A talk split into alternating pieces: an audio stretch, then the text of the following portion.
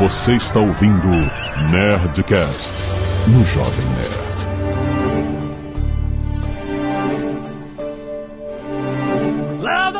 Landa, nerds! Aqui é Alexandre Antônio do Jovem Nerd. Fazer dioramas está no meu futuro. Aqui é Flávio Dinão do FD Knives e em casa de Ferreiro o espeto é de pau sim. Aqui é Igor Gosling e plastilina não seca nunca.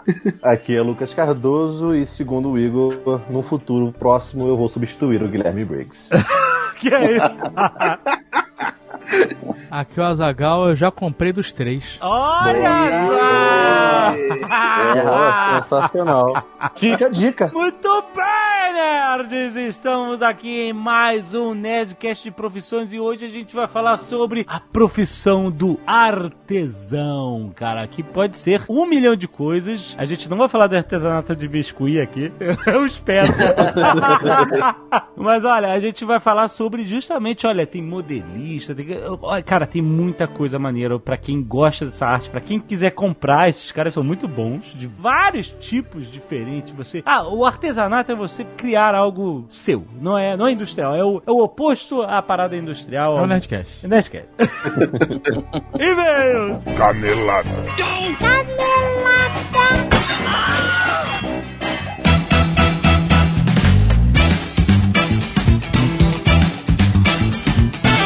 Muito bem, Azaghal, vamos para mais uma semana de e-mails e caneladas Dicas. Vamos, jovem, né? Azagal, presta atenção porque hoje vamos falar de Telecine, Azagal, Telecine pelas internets. O Telecine, seu streaming de filmes, Azagal. Melhor opção para consumir filmes por streaming no telecine.com.br, cara. É possível assinar o Telecine e você tem, olha só, filmes do streaming do Telecine. Mulher Maravilha, Deadpool 2, Os Incríveis 2, Vingadores de Guerra Infinita, Infiltrado na Clã, Pantera Negra, todos os filmes da saga Velozes e Furiosos estão lá em telecine.com.br que você pode fazer assinatura online com 7 dias grátis para experimentar. Ou seja, este fim de semana já está garantido, Azagal. Ó, Sextou, Azagal! E sextou com o Telecine garantido com 7 dias grátis. Você vai assistir um monte de filme sem pagar nada agora, rapaz, esse fim de semana. De- excelente. e você pode assistir não só no site, mas como no seu smartphone, no tablet, no Smart TV, no Xbox One, na Apple TV, no Chromecast, cara. Telecine, seu momento cinema, cara. Aproveite agora em telecine.com.br. Você já faz a sua assinatura, já vê o catálogo de filmes, explora mais o como é que vai ser o seu fim de semana de maratonas, se cadastra e leva esses sete dias grátis da assinatura online. Telecine.com.br. Vai lá, experimenta agora! Hoje, Azagal, é dia de Nerdcast Speak English. Manda a faca. Olha as... Ah, exatamente, cara. Já está publicado, já está na sua timeline. Cara, escuta, é um dos mais engraçados que a gente já gravou. Por quê? O tema era como explicar alguns termos e letras de músicas da nossa cultura brasileira para um americano, para um native speaker. Entendeu? Um gringo que... Eu assim, sei, não- eu, não entendi. Eu gravei o programa, eu sei o que você tá falando. Eu tô- Mas tô explicando pra quem não ouviu ainda. É, você tá perguntando pra ele, vocês entenderam? Vocês não tem como responder. Ah, Vocês entenderam? Responda aí no Twitter pro Jovem Nerd se vocês entenderam. É, cara, tá muito maneiro, porque a gente tenta, em inglês, explicar várias coisas. Tem letra de música, tem termos que a gente usa em português como ralar peito. Tem letra de música do, do Rich. música do Menina Rich. Veneno. Menina Veneno. Como explicar Menina Veneno? Como explicar um abajur cor de carne? cara, muito, tá muito maneiro. Então escuta agora, cara. Assim que, assim que você terminar de escutar isso, né, esquece, vai direto pro Speak English, que tá muito engraçado, tá muito maneiro. Com Guga Mafra, com a portuguesa, cara, tá muito maneiro. Lembrando que o Speak English é trazido a você pela WhatsApp, Azagal. E por WhatsApp Online. Que, cara, eles focaram. O WhatsApp Online é a plataforma de ensino à distância da WhatsApp. Ó, Que é, o WhatsApp sempre foi focado em aprimoramento da vida pessoal e profissional. E o WhatsApp Online é justamente isso. Assinatura anual para você ter acesso a centenas de horas de conteúdo exclusivos feitas pela plataforma para falar inglês em situações específicas. Eles estão começando com com o tópico de viagens. Ou seja, você vai viajar pra fora, vai viajar pros Estados Unidos. Eles vão falar sobre inglês prático que você usa em situações verdadeiras da sua viagem. Como falar com a imigração quando você chega no país, fazer reserva de restaurante, comprar tickets de parques, comprar tickets para jogos de esporte. Agora tem o Sports and Games, é outro tópico Olha que aí. acabou de lançar pra você lidar com Quer ver um joguinho de basquete, futebol americano, Orlando City. Exata, Orlando City, exatamente, cara. E sobre como é que é que funciona os tickets? Como é que funciona chegar no estádio? Como é que você acha? Cara, todas as interações que você faria na sua viagem num país da língua inglesa, nos Estados Unidos, por exemplo, estão envelopados em conteúdos em vídeo espetaculares com a qualidade de primeiro mundo, a qualidade de Hollywood, documentários premiados, cara. Os caras sabem fazer um conteúdo em vídeo, cara. Então, isso tudo vai no pacote da assinatura anual que você já vai ter acesso agora a tudo que eles já publicaram e durante o ano você vai receber os novos conteúdos como parte da sua assinatura. Você não precisa pagar nada mais para aprender mais e mais inglês no WhatsApp Online. Então entra aí whatsapponline.com.br para você conhecer e assinar hoje ainda. Mas escuta esse Nerdcast Speak English, tá muito, muito maneiro.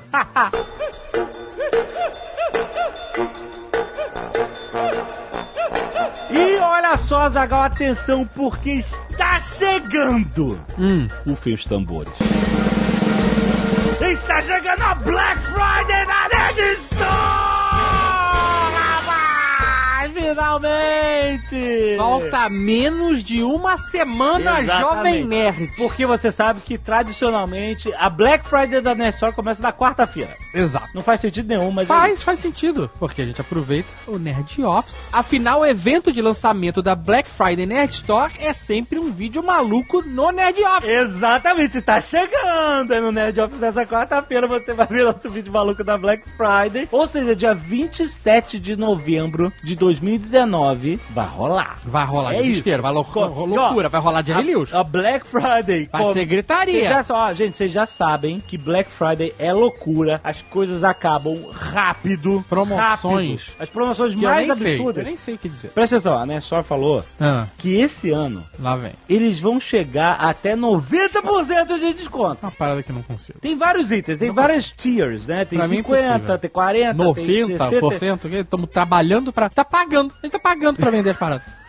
Mas presta atenção, essas paradas com desconto alto acabam mega rápido, então tem que correr. Vai começar dia 27 do 11, às 11 horas da manhã. Já sabe, começa com o anúncio do Nerd Office. Então fica ligado, vai ter uma novidade inacreditável, vai ter uma coisa de explodir cabeça. Vocês vão ver. Olha só, vai ter camiseta, vai ter livro, caneca, almofada, capacho, luminária, moletom, copo, todos os produtos da Nerd Store vão entrar em promoção. É isso, cara. Então se prepara, se você tiver de olho no produto, se prepara que vai estar com desconto, seja qual for ele. Além disso, a cada 200 reais em compra na Black Friday da Nerd Store, você vai ganhar um brinde exclusivo, que é um copo do multiverso Jovem Nerd, Azagal, com vários personagens de diferentes universos da cultura nerd, cara. Mas olha só, a disponibilidade é limitada para apenas as mil primeiras compras. Caraca. Então fica ligado! A cada 200 reais, é isso, fica ligado. Pra garantir que você não perca um minuto da Black Friday, vai nestor.com.br barra Black Friday, cadastra o seu e-mail que a Nestor vai te dar um alerta 30 minutos antes da Black Friday começar, pra você não esquecer. Porque você fala, esqueci, perdeu. É isso. Essa é a realidade, rapaz. Então não se esqueça, dia 27 de novembro de 2019, às 11 da manhã, começa a Black Friday da Nerd Store! E se você não quiser ouvir os e-mails e recados do último Nerdcast, você pode pular diretamente para... 23 minutos e 33 macacos de argila. Quero agradecer o Emerson Marques que mandou um Ozob aqui, tu é babaca cara. Olha aí, que Olha. bonitinho. É uma coisa meio com o balão do... It. Do It. Exatamente. Meio it, meio super-herói. Exato. Rafael Cerqueira também mandou um Ozob, muito obrigado, ficou muito maneiro, Rafael. E também o Leonardo Honório Milano Também mandou um Ozob mais cartoon. O Zob Cara, Queixola. Queixola.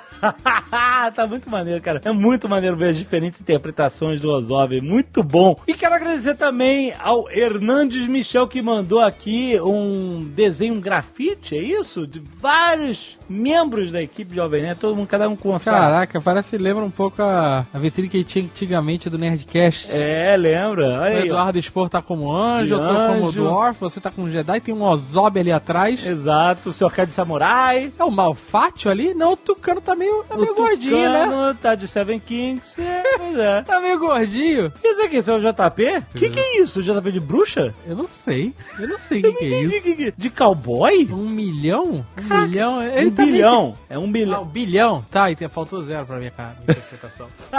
um bilhão. Tem um Billy dólares. lá embaixo. Tem o Billy com a granada. Cara, ficou muito maneiro esse desenho. O. JP quem ficou? Eu não entendi o JP, cara. Vocês entenderam? Vocês estão vendo aí no aplicativo? Dá um zoom aí nos nossos. Deixa eu ver o JP. Bota pra baixo. Ele tá com... Ele tá de cowboy. Ele tá de cowboy. É, isso É que aí. esse chapéu parece um, meio que um chapéu de bruxa. ele tá de cowboy, é isso. É. Muito bom. mora nos Estados Unidos. É. Entendeu? Ah, verdade, cowboy. Eu acho. Lene, 29 anos, com um emprego que me permite completar uma grande missão. Porto Alegre, Rio Grande do Sul. Não entendi essa, essa grande missão dele. Vamos ver o que, que ele diz ali mesmo. Vamos lá. Ao escutar o Nerdcast 699, senti que não podia deixar de mandar esse e-mail para o 700, pois passei a escutar o Nerdcast tem mais ou menos um ano e meio. E neste vício, acabei engajando em uma missão especial. Escutar a todos, absolutamente todos os Nerdcasts, cara. Tem muita gente que faz isso, mas a gente não recomenda. É muito ruim, cara, o início.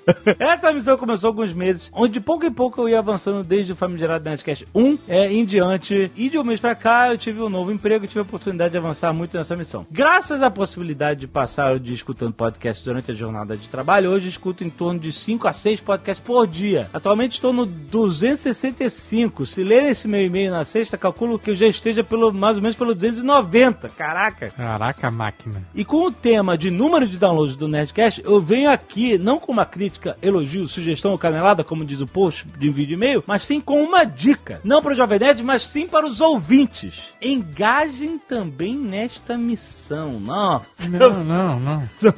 Isso é só um prejuízo foda. É um prejuízo. Gente. A gente tem que pagar esses downloads. Houve programa é, novo. é, a gente tem que pagar Indica pra downloads, pessoa, a pessoa que ainda não ouviu. Não, você já ouviu, cara. Exato, cara. Olha, tá falando que os antigos episódios, meu entendimento sobre essa grande entidade que é o Jovem Nerd, tornou muito mais ampla, muito mais profunda, muito mais íntima a relação dele. Conheci o nascimento dos folclores da cultura jovem nerdiana, vi a evolução da Nossa, qualidade. muito, tem muito programa ruim. o espírito dos participantes tem muito problema ruim. Muito. É, Vi onde começou a amizade e parceria entre Jovem Nerd e Guilherme Briggs. Assim como Gaveta, por exemplo. Especialmente os Nerdcasts especiais de RPG passaram a ter sentido completamente diferente, já que eles são recheados de histórias e referências de coisas que aconteceram ao longo dos Nerdcasts. Deixa tudo com um gostinho mais especial. Bom, eu cortei muita coisa do e-mail, pois estava meio grande. de- Desculpa se acabou perdendo um pouco do sentido, mas espero que a mensagem em geral tenha sido passada. Gostaria de parabenizá-los pela marca de um bilhão de downloads e quero dizer que fico feliz de ter contribuído pelo menos 265 ou mais vezes para isso. Obrigado por tirarem minha dúvida sobre o que aconteceu naquele Nerdcast de ufologia. Depois de escutar aquela maluquice, eu fiquei pensando se o cara tinha caído ou se ele tinha encerrado a participação ou vocês propositalmente cortaram ele da parte B daquele episódio. E fica uma dúvida. Depois desse Nerdcast especial e nostálgico sobre a história dos podcasts, o que podemos esperar quando chegarmos ao Nerdcast 1000? Caraca. Estamos no 700. Quanto tempo falta pro Nerdcast 1000? É, mais ou tá no menos um 700, ano por 50. Falta 6 anos pro Nerdcast 1000. Caraca, É seis. isso, 50 por ano. É, Então 300 programas, mais ou menos uns 6 anos. 6 anos. É, a gente tem tempo pra pensar. É, relaxa. Será que chega ao Nerdcast 1000? Olha, há, uns 300 programas atrás eu diria que não. É, né? Mas hoje, pilotando a carruagem, Ah, exatamente.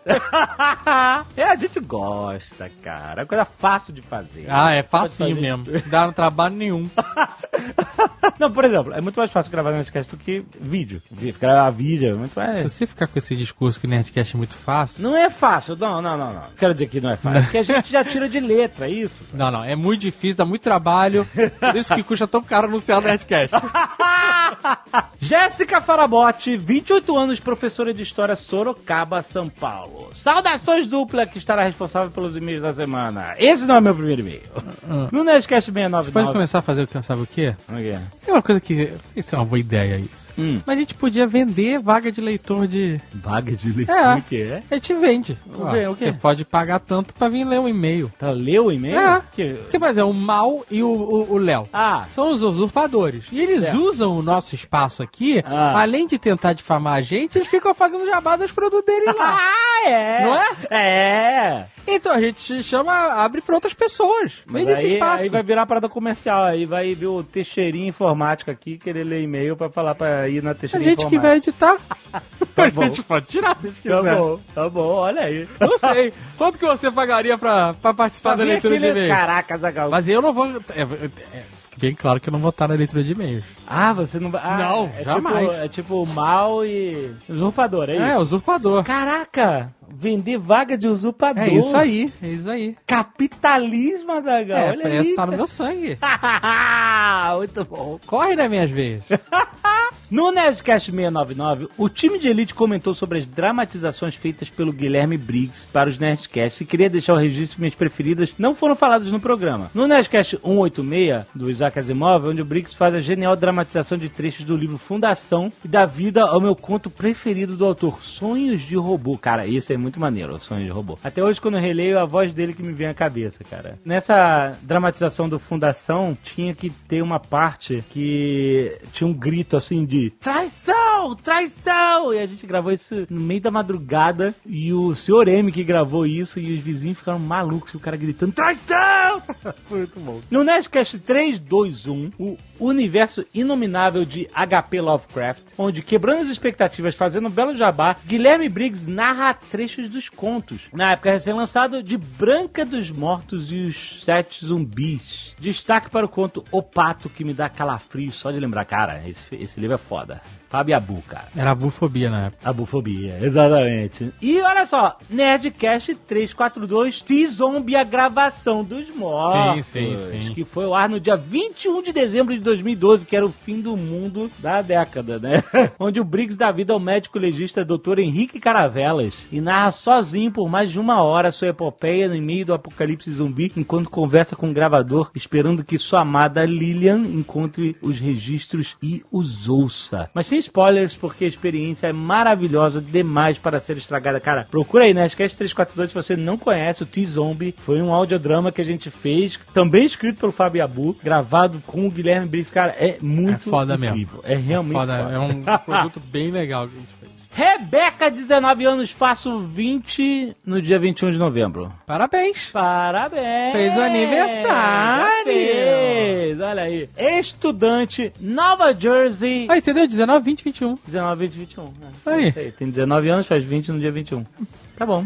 Joga no bicho, sei lá. Ela é estudante em Nova Jersey, Estados Unidos. Caro Jovem Nerd Azagal ou quem estiver lendo esse e-mail. Aí. Pode, ser você. Usurpador. quem, Quem quer ser o usurpador da semana? Ah, caraca. Vamos precificar isso já. Vamos. Vamos precificar a usurpação. A gente mata dois coelhos, três coelhos. A gente tira a graça do Léo e do Malfátio. Exato. Estão cheios de graça, todo de que domina aqui, exato. ó. A gente vai monetizar na cara! Ah. na cara deles! Caraca, muito bom.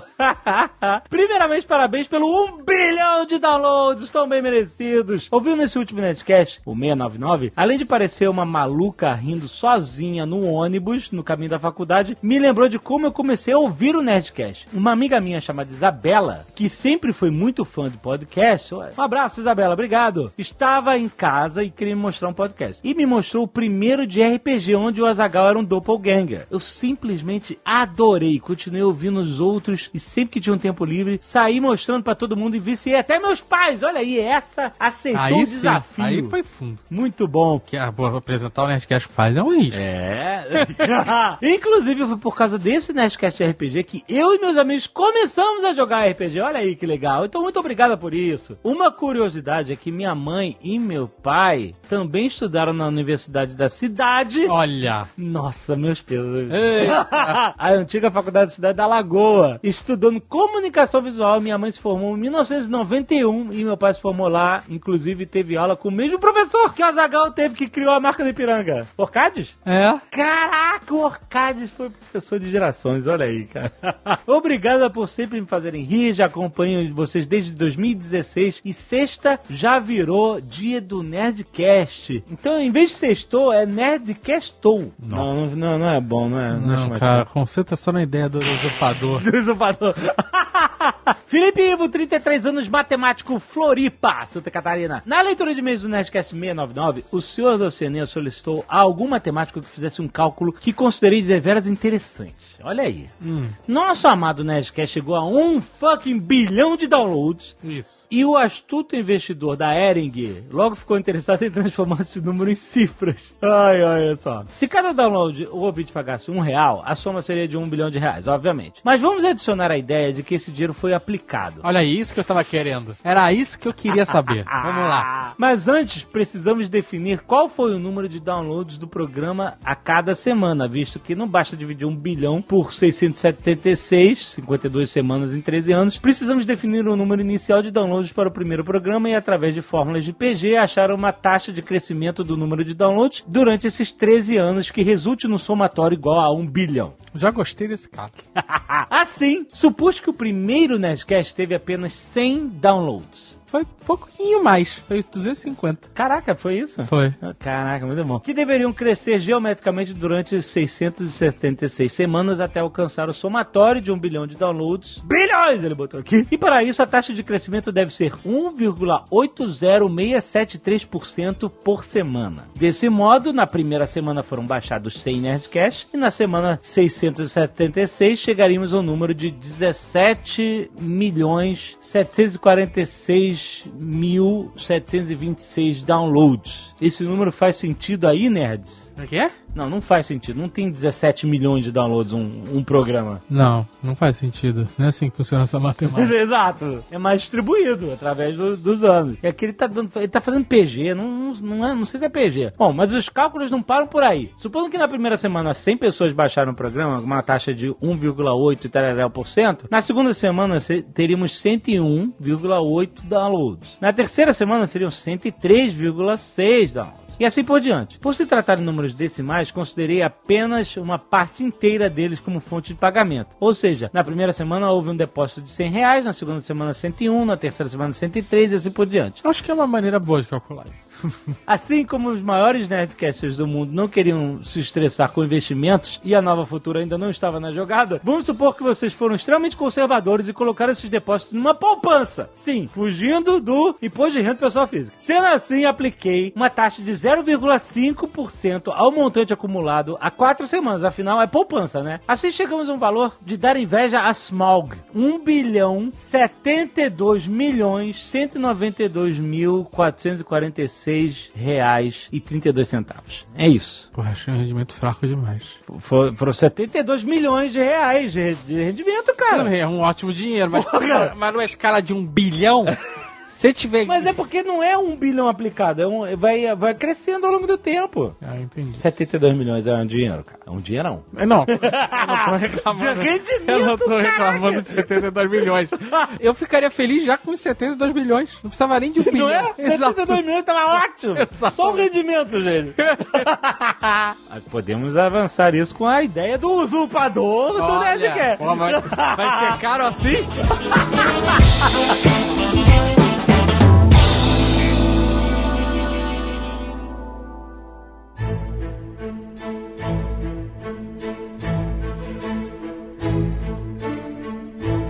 A gente queria conhecer um pouco de cada um e explicar qual é o expertise de vocês para que a gente possa desenvolver o papo dentro da especialidade de cada um. Flávio, fale um pouco sobre o seu trabalho. Eu sou um cuteleiro. Eu sou basicamente um ferreiro que aprende a fazer lâminas. Olha eu não aí. vou fazer porta, nem portão, nem grade de zoológico. Você poderia.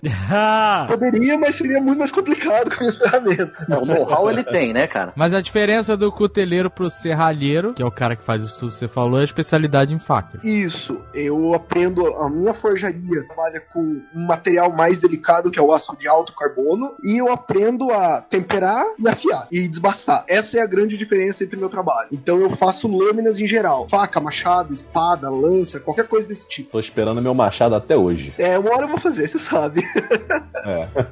que irado. Minha faca já saiu. Mas você faz naquele esquema do Rambo mesmo, de chegar e pá, martelar e sair. Todas as minhas peças começam no esquentar do material e for trabalhando ele na marreta como se fosse um trabalho de modelagem mesmo, só que muito mais pesado, muito mais roots. Mas você tem um ateliê, uma forja, alguma parada? Você faz- Ateliê. Ateliê. O cara faz faca, vai ter ateliê. Ui, cara, qualquer coisa serve. Um lugar, Uma um local. oficina. Eu tenho uma oficina. No Ah. meu caso, eu divido o espaço com mais outros quatro cuteleiros. Aham. E lá a gente divide informação, empresta uma ferramenta aqui, outra ali, mas cada um tem o Perigoso seu isso, né, cara? trabalho. Nunca rolou nenhuma briga, assim, uma discussão de, de faca lá, né? Caraca. Cara, a gente Caralho, imagina se rolar uma treta lá, já era, meu irmão. Briga de cuteleiro é foda. Imagina uma bigorna voando pra um lado, outra pro outro. cara. É o cara que conseguir jogar uma bigora ganha uma briga automaticamente. não importa se Ganhou a briga. Só de levantá-lo do chão já encerrou a briga, todo mundo vai embora. É, exatamente. Mas sim, eu tenho a minha oficina e lá eu tenho minha forja, minha bigorna, lixadeira, eu tenho uma série de ferramentas que são muito específicas para a cutelaria, entende? Maneiríssimo. Poderia ter algum outro tipo de trabalho, mas a maioria é focado na cutelaria mesmo. É, Lucas, você trabalha com artesanato mais voltado pro couro, certo? Perfeitamente. Eu trabalho com couro de forma geral, entre aspas, porque eu não faço tudo de couro. O que eu trabalho mais, é, as coisas que eu mais faço são mais voltadas para o Viking Reenact, que é um outro assunto. É, mas resumindo, é muito mais focada em análise e estudo de achados históricos da era Viking. Caraca. Mas esse é o foco, né? Eu faço outras coisas também, carteira, cinto, é, bolsa, maleta, né? Cosplay. É, cosplay eu não faço. Cosplay a gente deixa pro pessoal dos eventos de anime, né? Ah, pessoal do entendi. LoL ali, The Witcher, mas esse daí eu não faço. É mais focado nisso, né? Eu estudo os achados, a forma com que era feita, as espessuras do couro, que tipo de couro que era utilizado em determinado produto e também as formas de costurar, as técnicas utilizadas para costurar e assim por diante. E faço bainhas de faca também. Você tá entendendo? O cara sabe tudo de cultura viking. Tudo. Então, mas é isso que eu tô falando. O seu foco é ser histórico, você recriar vestimentas históricas com base em, em achados, em, do que se sabe de fato. E também de algumas especulações, porque a gente brinca que no Viking Reenactment, né, no popularmente conhecido aqui no Brasil como recreacionismo da era viking, Uhum. existe muita especulação, né? Então a galera brinca que é como se você estivesse montando um quebra-cabeça faltando um bilhão de peças, porque não tem muito registro da era viking. Então gente- é, o que eu faço é trabalho um pouco de especulação, busco de fatos, documentos que foram desenvolvidos a partir de determinados achados históricos. É muito de dedução de você olhar e analisar uma imagem e tentar deduzir, porque, por exemplo, os melhores artesãos em couro são russos, tchecos, alemães. Eu não falo nem russo, nem tcheco, nem alemão. Então, meu irmão, é, é, eu tenho que olhar ali meio que dar, baseado no que eu já sei, deduzir qual que foi a técnica ali utilizada e assim por diante. Mas assim, eu acho que a gente precisa um pouco mais de contexto pra entender para o seu trabalho. O que é exatamente? Explica pra quem não sabe o que que é o Viking Reenactment. Você falou rapidamente, mas explica mais detalhadamente. O Viking Reenactment é você reconstruir determinados aspectos da era Viking. Então, hoje em dia, tem muitos segmentozinhos de Viking Reenactment, né? Existe até o termo Listorist. Isso não é um evento específico, isso é, é uma cultura, né? É que nem a galera do modding de gabinete de PC, né? Isso é uma cultura que várias pessoas fazem isso no seu tempo livre, etc. E depois é, se encontram e mostram e. Enfim, esse tipo de coisa, né? É isso. O Viking Reenactment é uma cena cultural. Uhum. É, Então ele visa a cultura viking, entre aspas, né? A cultura da era viking em si, não da Certo. cultura viking escandinava somente, né? Mas toda a cultura que teve contato com os povos escandinavos durante o ano de 793 até 1066, que foi ali o período datado oficial da era viking. Lógico que aconteceu um pouco, muito tempo antes e algum tempo depois, mas esse aí é a datação da era viking, o final da era viking na Inglaterra em 1066. É toda a cultura voltada para isso. Então todo o artesanato tem questão de culinária, é, vestimenta, as batalhas, né, as lutas. Então a gente tenta explorar cada cantinho disso da melhor maneira possível, da forma com que é viável pra gente. E a gente aqui no Brasil tem muitas dificuldades por conta da barreira linguística, barreira cultural, não é uma cultura que é nossa, mas Aham. é basicamente isso. Então a galera tem, existem vários grupos, várias sociedades que se formam com pessoas que são eventos sociais, né? Casamentos, eventos onde você monta um acampamento enorme, você cria um mercado viking onde você pode encontrar diversos tipos de arte- artesanatos que são presentes na história da humanidade, com certeza mais focados na era viking. Então, marcenaria, cutelaria, pessoas vendendo espadas e produtos de metal de forma geral, ferramentas, utensílios, produtos têxteis, roupas, cintos de tecido. Então tem uma diversidade enorme de, de produtos que você pode achar nessas feiras. Aqui no Brasil tem ficado cada vez mais rico esse movimento. Então tem várias feiras. Aqui em Curitiba a gente já teve alguns eventos. Agora no, eh, no final de novembro vai ter mais um, né? Que o Dinão vai estar lá expondo. E É, forjando, vai vou estar fazendo uma demonstração E forjando. de forjaria também. Olha Que só, isso, cara? Muito sensacional. Com forno e tudo mais, com a forte e tudo mais. Eu tenho uma forjinha pra esse tipo de evento. Uma forjinha compacta que eu posso carregar pra lá e pra cá. Daí quando o cara fala forno, você vê o conhecimento que ele tem da né? Já o Igor a gente conhece há algum tempo. Ele é um escultor foda que eu sigo, conheci seguindo no Instagram. Ele fez um trabalho recentemente que a gente ainda não divulgou, um busto foda de um macaco fumante. Porque é isso, cara. Eu sou ficando velho, eu quero as coisas que eu gosto materializadas na minha frente. É, mas ele fez peças fodásticas. O, o Dr. Manhattan, é, que Ai, ele... dele? É, caraca! Jovem Nerd, Ah, eu não a gente tá sabia. vendo que que é isso, cara? Jovem Nerd senil. Eu não ligo as coisas. A memória é péssima, mas caraca, o Dr. Mahatma. Você vê, o cara vem gravar o Nerdcast e não pesquisa nada. Não escrevo nada. Pô, cara, aqui é uma coisa muito única. Isso é foda porque é único. É único, é único. Quem é que total. tem o Dr. Mahatma? São Ninguém. poucas pessoas, é uma Exato. peça que pouquíssimas cópias, né? Na verdade, eu não fiz nenhuma cópia que foi comercializada. Essa é a única mesmo. Olha. A outra está comigo, na verdade. Caraca, isso é foda, hein? Puta. E tá dado no Nerd Office. A gente tem uma paixão. Eu acho isso muito foda, cara, porque assim, como a gente tá ficando velho e a gente tem possibilidade, a gente consegue investir nessas coisas, o que é muito maneiro. É. Trabalhos, por exemplo, a gente tem a pintura do Ozob que, foi feita pelo Tito. É uma peça única também, É, né? totalmente. Não é um print. Não, não que eu não veja valor nos prints, eu vejo, tanto que eu tenho vários. Mas o fato da parada ser única, feita exclusivamente pra você, é uma parada muito maneira, sabe? Exatamente. Com certeza. Mas fale, você é o cara do Dr. Manhattan. Eu tenho um estúdio que chama Claytrix, juntamente com o Ricardo, que é escultor também, o Ricardo Junqueira, e a gente tá muito nesse mercado aí de ensinar a molecada a fazer as suas seus próprios bonecos de coleção e tal. Maneiro. Eu, particularmente, meu trabalho ele é de representação da realidade, eu diria assim, né? Trabalho com escultura, eu, eu represento a natureza, as coisas, através de imagens plásticas aí. Resumidamente, eu materializo ideias e pensamentos, isso é uma coisa profunda, né, cara? Não. É maravilhoso. Então, é, é. Mas isso é verdade, cara, porque assim, na escultura propriamente, e, é- é- e e aí é o, é o meu lugar onde eu posso realmente falar com propriedade, a escultura eu não, não consigo ver um impossível pra ela. Tudo que você imagina, tudo que você pensa, uma simples ideia, uma coisa que tá ali dentro da sua cabeça, você consegue transformar em matéria, em uma coisa palpável. E o ser humano é muito assim, né? Tanto a, a apreciação da arte, quanto essa parada do- dos sentidos, do toque, é muito do ser humano. A prova é de que você vai num museu, em alguma coisa, tem lá recados escritos não toque, né? Porque to- É verdade, é verdade. todo mundo vai botar a mão, cara. O nego quer ver com a mão. E nós, como artesãos, assim, a gente tem muito essa- essa coisa muito aflorada, né? Porque você fazer aquilo ali artesanalmente, manualmente, né? Envolve não só uma parte criativa, uma parte total de sentidos, assim. É engraçado porque eu falei que eu já comprei e, na verdade, foi assim que eu conheci tanto o Dinão quanto o Lucas. Eu adoro faca, sempre gostei. Tá o Nerd Player, que não me deixa mentir.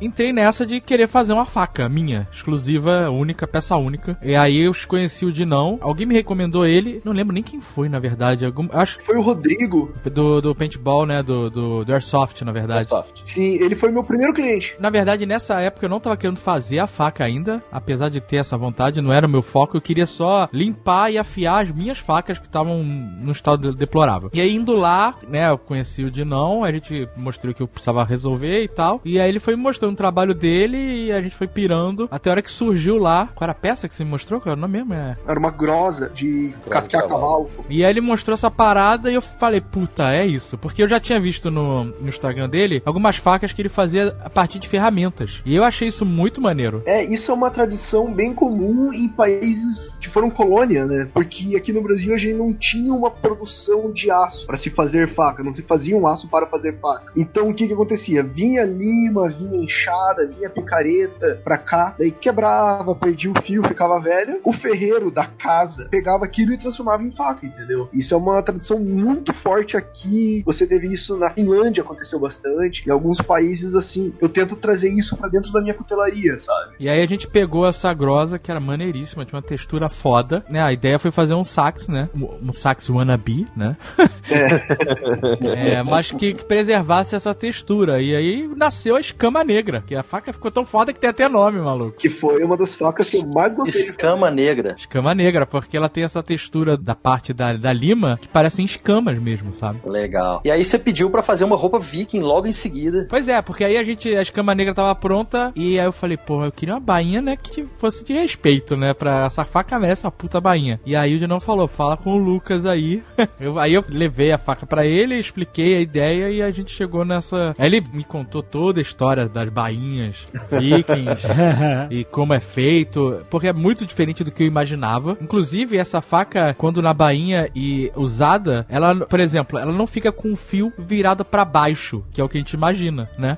O fio fica virado pra cima. E quando eu desembainho ela, ela fica praticamente toda dentro da bainha, inclusive o cabo. Eu desembainho ela e removo ela com o fio pra cima. Não, não vou fazer isso, gente, mas se eu estivesse numa batalha viking, eu faria isso e com o fio pra cima eu enfiaria ali embaixo do externo do malandro. Essa é a ideia. Pois é, o movimento de retirar, né, de desembanhar, já, cortando o cara, né? É, cara, muito maneiro. No mesmo movimento ali de, de, de tirá-la da bainha. E ele me deu uma aula sobre essa parte viking bem específica de bainha, porque ela tem umas placas de metal, além do desenho, ele fez os desenhos, é, na- no couro ele fez como se fossem escamas, e no metal ele fez como se fosse é, as montanhas dos anões, Senhor dos Anéis, ficou muito foda, ficou muito Animal. preciso e único, essa é a parada mais maneira Animal. de uma peça artesanal que tanto a faca quanto a bainha são peças únicas. Só você tem. Exato, cara. Você acha que isso é algo que atrai muito o interesse não só do artesão, mas de quem consome o artesanato, que é a exclusividade? É o fato de ter algo único, que não tá no molde, que é só você que tem, ou só você que faz. Isso é parte do rush, desse prazer de trabalhar com isso? Totalmente, eu, cara. eu sempre digo que minhas facas, além de levar um tanto do meu suor, levam um pouquinho de mim. Aham. Tipo, de quem é o Flávio dentro daquela lâmina, sabe? É uma, uma partezinha que vai ficar. Que é uma parada poética essa, hein, velho? Até quando a gente, por exemplo, eu, às vezes eu faço. Na verdade, a maioria das minhas peças hoje são a pronta entrega. Porque eu decidi, assim, raríssimas são as vezes que eu pego uma encomenda. Então, por exemplo, a bainha da Escama Negra foi a minha penúltima encomenda. E, pô, tem bastante tempo já, né? Então, de lá pra cá, eu só resolvi fazer coisas que eu gosto, deixo à disposição. Se a pessoa se identificar, ela pega. Mas se eu quiser fazer uma pochete, por exemplo, Eu faço, eu faço. entendeu? Só que assim, lógico, vai depender, depende muito, porque a gente acaba se envolvendo muito com o projeto. Quando você veio pra mim com aquele projeto da bainha da, da Escama Negra, lógico que eu já sabia que você ia entrar em contato comigo porque o Dinão já tinha me falado. E eu olhando o seu Instagram, eu falei, putz, o Dinão bem que podia me indicar, né, pra fazer a bainha do Azagal. E aí ele foi e me indicou, sem eu nem pedir, eu não falei nada. Então foi uma transmissão de pensamento ali. E então, quando você me sugeriu aquele projeto e a gente trocou ideia, eu falei, cara, vai ficar do caralho, vai ser foda. E assim, eu, eu, na minha cabeça eu falei assim, pô, vai dar um trabalho, mas não vai ser tanto e vai ficar foda pra caralho. É lógico, ela deu o triplo de trabalho que eu tinha previsto e ficou três vezes mais foda. é, é isso que eu... Né? Então, assim, a gente acaba se envolvendo muito com as peças que a gente cria sob encomenda, né? Com esses projetos legais e tudo mais. Uma coisa é o cara chegar para mim e falar assim, pô, ah, eu quero uma bainha. Ah, beleza. Tá, mas como que você quer a bainha? Ah, não, eu quero uma bainha aí. Faz a bainha aí para mim. É o tipo de coisa que eu vou fazer, mas não me dá um tesão de fazer, entende? Eu vou fazer como se fosse um trabalho qualquer. Agora, o de não vira para mim e fala assim, pô, eu tô com esse sax aqui. Faz uma bainha maneira pra essa daqui. Sax é uma faca Viking, não é um instrumento musical, só pra... Isso. É, é exatamente. É. aí eu falei, faço. Como que você quer? Ah, eu quero que você faça uma arte nela. Mas, uma, como arte? Uma arte Viking. Falei, beleza. Aí eu vou lá e eu faço. Aí eu mostro pra ele, tá bom assim? Ah, tá ótimo assim, tá show de bola. Aí eu mando ver, entendeu? Então, assim, a gente cria um envolvimento com aquela peça, né? Então, assim, por mais que eu faça várias iguais, nenhuma delas é igual, porque por mais que eu bota a mesma pintura, a mesma tinta, a mesma peça de couro vai reagir diferentemente de um outro produto feito com o mesmo couro, por exemplo, entendeu? Então eu vou usar a mesma tinta, vou fazer o mesmo processo na mesma peça de couro e ela vai reagir diferente, ela vai ficar com tom diferente, ela vai ficar com marcas de pincel ou de esponja diferente. Então assim, não há peça igual. E eu, assim como o Igor, prezo muito por essa marca da ferramenta. Então já, ah, por que, que você não faz uma pintura mais uniforme? Porque eu não gosto, porque eu gosto do rústico, né? Eu gosto da marca da ferramenta na minha peça. É de, de uma certa forma parte de mim que está indo com parte da minha dedicação, do meu, do meu sentimento, das minhas emoções enquanto eu estava fazendo aquela peça, né? Exato. E na cutelaria também tem disso. Por exemplo, os cabos das madeiras, as madeiras que eu uso para os cabos das facas, por exemplo, a madeira que eu usei na faca do Azagal, na escama negra, ela foi uma rádica de embuia que eu tinha conseguido há muitos anos, estava lá comigo. E sobrou material para fazer mais um cabo. E eu fiz uma faquinha de uso diário, ficou linda, mas parecia que era outra madeira completamente diferente, porque a árvore cresceu diferente, o aço que você usa, ele vai dar uma carinha diferente na faca. Então, mesmo que eu tente muito, não tem como eu fazer duas peças iguais, iguais, iguais, entende? Pois é, acho que o, o, tanto o Lucas quanto o Flávio falaram duas coisas aí muito interessantes nesse universo do artesão em si, que a primeira é a questão de quando um trabalho te, te desafia, né? Ele tem realmente um, um sabor completamente diferente. Quando no meio de um trabalho você se depara com uma eventualidade ali qualquer, seja na produção, seja no material, e você vira quase uma questão de honra, assim, você encontrar uma saída para aquilo. E aí é muito mais prazeroso. E a outra coisa é a importância dessa questão do material, como é que cada material tem um comportamento muito próprio, né? Uhum. Seja a madeira ali, no caso do Flávio, seja o couro ali, no caso do Lucas, e no meu caso ali, seja argila, plastilina, qualquer material que eu tô trabalhando, ele tem um comportamento, né? Então, não basta apenas uma técnica ali, uma habilidade, você acaba tendo que resolver e encontrar maneiras de resolver problemas para fazer aquilo que você quer fazer, né, cara? Isso é verdade. Sim, completamente. Você mandou aqui umas fotos pra gente de um, um step by step da escultura de uma cabeça. Tipo, do, do super-homem. Parece o um super-homem, não sei se Que é você fez no ônibus. Exatamente. É. Primeiro, vai tomar no cu. eu fiquei pensando conheço. Cara, você é educado, né? Mas tudo bem.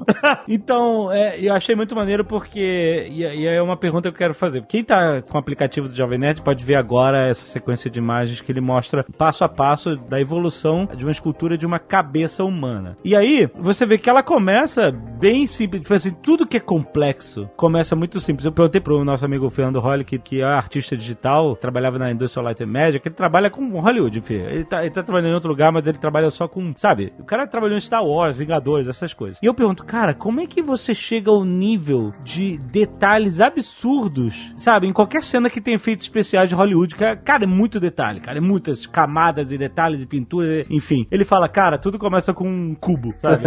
é, é, tipo isso. Mano. Tudo começa com uma parada mega simples, ele tá querendo dizer assim, tudo começa com uma parada mega simples e você vai lapidando, lapidando, lapidando, lapidando. Quando você vê, você já tá no. Você lapidou um milhão de vezes e ficou complexo, entendeu? Você não cria um, algo complexo sem passar pelo passo mais simples. E é legal que dessa sequência de fotos você vê que no primeiro stick ali de acrílico, você vê que tem uma bola Isso. com uma, sabe, um paralelepípedo ali que vai ser, vai se transformar na, no queixo, né? Tipo, e aí você vai passo a passo, né? Tipo, como é que você encontra a forma nessa simplicidade? É isso? É passinho, passinho? É, exatamente. Na verdade, existe um processo, né? Mas é muito mais pela maneira como o nosso cérebro funciona, né? O cérebro humano mesmo, do que qualquer outra coisa, eu diria. Porque ah, o nosso cérebro, ele, para tudo que a gente olha, a primeira interpretação dele é a mais simples possível, né? E, e a escultura, ela é feita totalmente de observação. Se eu parto já observando o complexo, é tanta informação que para eu uh, traduzir aquilo e transpor e tentar representar é muita informação de uma vez só. Então uh, a gente parte do geométrico, né? A gente parte das figuras geométricas, que é a interpretação mais simples do cérebro em relação às, aos objetos e às coisas que nos rodeiam, né? Tanto que se você perguntar para qualquer pessoa qual que é o formato da cabeça humana, todo mundo vai falar que é um círculo, uma bola, e não é, entendeu? O crânio humano não é uma bola. Uhum. Peraí, tem gente hoje em dia que a cabeça tem formato de cocô, né? Já.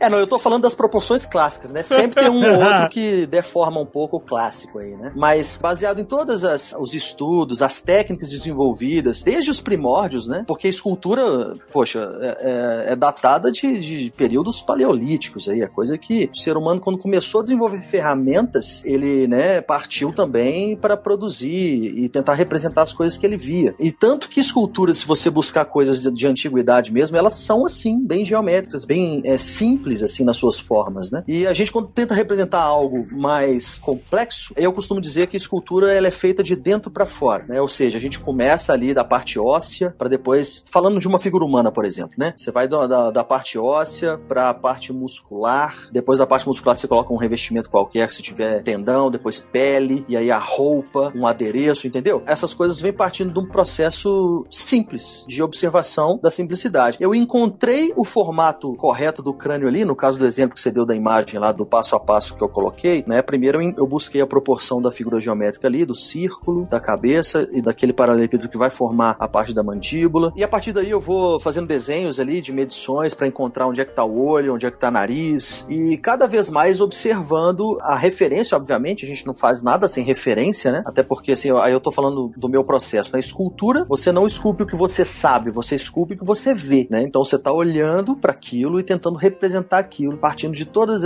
essas observações que eu falei, entendeu? Então é muito por causa disso, cara, a, a coisa de você partir do simples e buscando cada vez mais a complexidade. Quanto mais você vai ultrapassando essa parte das formas, sobra menos coisa para você observar. Uma vez que o rosto tá pronto, eu vou me preocupar com a textura da pele, entendeu? Só que são tantos poros, são tantas rugas, são tantas coisas diferentes em partes diferentes do rosto que eu preciso que o rosto esteja pronto para que eu me preocupe só com aquela textura, entendeu? Uhum. Então é bem isso. Interessante ouvir você falar isso de do mais simples pro mais complexo, que na cutelaria funciona da mesma maneira. A gente, por exemplo, quando eu vou forjar uma faca, eu começo de uma barra redonda, daí transformo ela numa, numa fórmula retangular, mas já na espessura correta, e daí eu faço a ponta, eu puxo o fio, eu puxo a espiga. Eu vou adicionando complexidade ao longo do processo, primeiro da forjaria e depois do desbaste, né, que é a retirada de material até ela ficar nas dimensões corretas. Você começa numa lixa muito grossa e agressiva e feia, né, que deixa um acabamento ruim e vai diminuindo o grão da lixa, fazendo ele cada vez mais delicado e mais bonito. Então você vai tornando mais complexo ao longo do tempo. A construção do cabo é a mesma coisa, começa de um retângulo de madeira em que você faz um formato grosso, bidimensional, daí você dá os formatos de empunhadura e tudo mais e vai dando o acabamento. Então é muito legal de ver a minha arte sendo dita de outra maneira por outra arte. É interessante. Teve uma vez que eu dei um, um workshop de sapato, né? De como fazer um sapato baseado em achados da era viking. É um saco, um saco amarrado no pé, não é isso? Não, não é. é bem mais é complexo do que isso. É um pano de saco, daquele pano de chão. Caralho. Por incrível que pareça, é extremamente confortável. Eu tenho um dele e eu uso aqui em casa, no dia a dia, porque é muito Ah, não, você tá de sacanagem, cara. É sério. É sério. é um processo chamado. É, o modelo é conhecido como turn shoe. Por quê? Porque ele é feito de dentro para fora e aí quando ele tá pronto você desvira ele. Então você faz ele do avesso. Hum. Então todas as costuras são internas. Com as costuras históricas, você não vê costura, você só vê couro e é só. Então eu tava dando um workshop e tudo mais, e a gente tava no processo de colocar um molde que é tirado direto do pé, né? A gente bota um saco, aí, aí sim, primeiro você bota um saco plástico no pé, e Ah! aí você passa um monte de fita durex, fita crepe em É. volta, e você faz, você desenha ali naquela fita crepe o modelo que você quer, você recorta ele, você transfere esse desenho pro papel, depois do papel pro couro. Quando você bota esse molde no couro, você corta o couro e você fala assim: isso não vai virar um sapato. Isso não vai, é impossível que isso vire um sapato. Hum. Aí uma das pessoas que estava fazendo o, o workshop comigo falou assim: se isso não virar um sapato, eu quero meu dinheiro de volta. Então, beleza, se virar um sapato, você além de pagar o workshop, você vai me comprar uma cerveja, fechou? Ela fechou. Aí, beleza. No final das contas, ficou o sapato, né? Certinho no pé dela, extremamente confortável, com as costuras todas pra dentro, bem bonitinho. Ela olhou assim e falou assim: parabéns. Eu tava desacreditado desse sapato. E no final das contas, dá tudo certo. Então você olha pra aquilo ali, a pessoa que não tem contato com isso, que não, um- o leigo, né? Ele olha e fala assim, cara, isso não vai. Igual, olhar pra uma barra de metal e falar assim, cara, isso não vai virar uma faca. Então você olha pra um bloco de argila e fala assim, eu duvido que isso vire o Goku. Impossível. É, exatamente. O leigo fala isso. E assim, e é extremamente compreensível essa descrença. Porque a pessoa que não conhece os processos, ela não sabe nem o trabalho que dá e nem a dedicação que a gente, nesse processo, né? De transformar aquela matéria bruta em arte, num um objeto único, né? E a gente passa bastante por isso. E isso Você acaba falou- interferindo no conceito do preço final. Você falou uma parada muito correta, que é a necessidade dos processos certos. Quando você, na escultura provavelmente, o trabalho em cor eu entendo um pouquinho, mas a partir do momento que você sabe o processo que você deve trabalhar aquele material, você entende como que aquilo vai andar, como que aquela martelada vai fazer a ponta da faca, como que aquela lixa vai tirar o material no lugar certo, como que o trabalho em lima vai fazer encaixar um pedacinho aqui, outro ali. O grande parte do artesão é saber usar as técnicas certas na hora certa e da maneira correta. Pelo menos eu ve- é o meu ponto de vista sobre isso, né? Sim, sim. É verdade, cara, mas muitas vezes também, e aí eu acredito que vocês já tenham passado por isso, o processo ele toma um rumo que parece que é por vontade própria, assim. Sim. Você vai seguindo um processo técnico, até porque assim, na escultura existem medidas, coisas que você vai. Falando aqui de likeness, né? Que é, a- é a semelhança, quando você faz uma escultura parecida com alguém, né? Vamos pegar um, um artista ali, vou fazer uma escultura do cara. É, existem medidas, processos para você fazer ficar igual. E muitas vezes ele vai tomando um, um- Você vai respeitando essas medidas e a coisa vai tomando um rumo completamente fora. Exemplo, né? Eu fiz uma peça uma vez que era um personagem de uma animação a pedido de um cliente, que é. Não sei se vocês já ouviram falar ou já viram uma animação que chama Casa Monstro. Sim. Ah, É, é uma animação antiga. Tem aquele velhinho da casa lá, como é que ele chama mesmo? É Nepamilontas, um troço assim. Uhum. Eu comecei a esculpir essa peça. Eu postei essa peça no- no- numa rede social lá, uma imagem, né? E alguém virou e falou assim: Nó, cara, parabéns, esse Didi Mocó ficou maravilhoso. Tá e aí vai a dica, né? Eu peguei e não falei que era o Ne- Nepamilontas. Falei, meu, real. Aí eu segui fazendo Didi Mocó, entendeu? Comecei a, comecei a, a escultura do cliente do zero de novo e terminei de fazer o Didi, porque aí a galera, pô, esse cara é bom pra caramba, velho. Ficou igualzinho o Didi. Então, assim, o processo tomou o rumo que ele quis, assim, entendeu? Aham. né? Eu não sei no universo de vocês aí, mas no- na escultura isso acontece bastante. Assim. Acon- Comigo acontece bastante, principalmente na parte mais próxima à escultura, que é na forjaria, né? Onde eu dou o formato grosso da faca. Eu tenho uma pilha de faca que eu comecei a forjar uma outra faca. Eu falei, nossa, isso daqui ia dar uma boa e muito legal. Ou isso daqui ia dar uma daga muito legal. E daí eu faço o formato da, da água, ou da boa, ou da peça que, que faria, ponho de lado e recomeço a faca do cliente. Que daí eu falo, um dia eu vou terminar. De vez em quando eu pego aquela pilha e mexo alguma coisa. Mas que na minha oficina eu tenho muita faca que começou assim. Eu olho e falo, nossa, isso ia ficar muito massa desse jeito. E deixo lá pra um dia que eu tiver inspirado fazer. Nossa, isso acontece demais. assim. Pois é. Porque ah, tem uma coisa que é interessante nesse universo do artesanato em si, é que é quando você escolhe viver disso, cara, ou seja, quando você escolhe ganhar dinheiro com isso pra viver sua vida, pagar suas contas, sustentar sua família, etc., você acaba ficando um pouco escravo, eu diria, da percepção alheia. assim. Você acaba não sendo muito livre pra fazer aquilo que você quer, né? Acho que todo artista ele busca muito essa coisa do trabalho autoral. O cara, quando ele chega, o ponto máximo dele é quando ele pode fazer o que ele quiser e ele vende isso. Pelo Aham. preço que né? ele quiser. Exatamente, porque durante a- a- o seu processo de viver de arte, e aí eu tô falando de ganhar dinheiro mesmo, você faz tipos de trabalho que você às vezes não gostaria de fazer e que muitas vezes você julga julga que tá perfeito e o cliente detesta, e o contrário também, você julga que tá uma merda e o cliente te abraça e se emociona. Isso é muito bizarro, assim. Eu já tive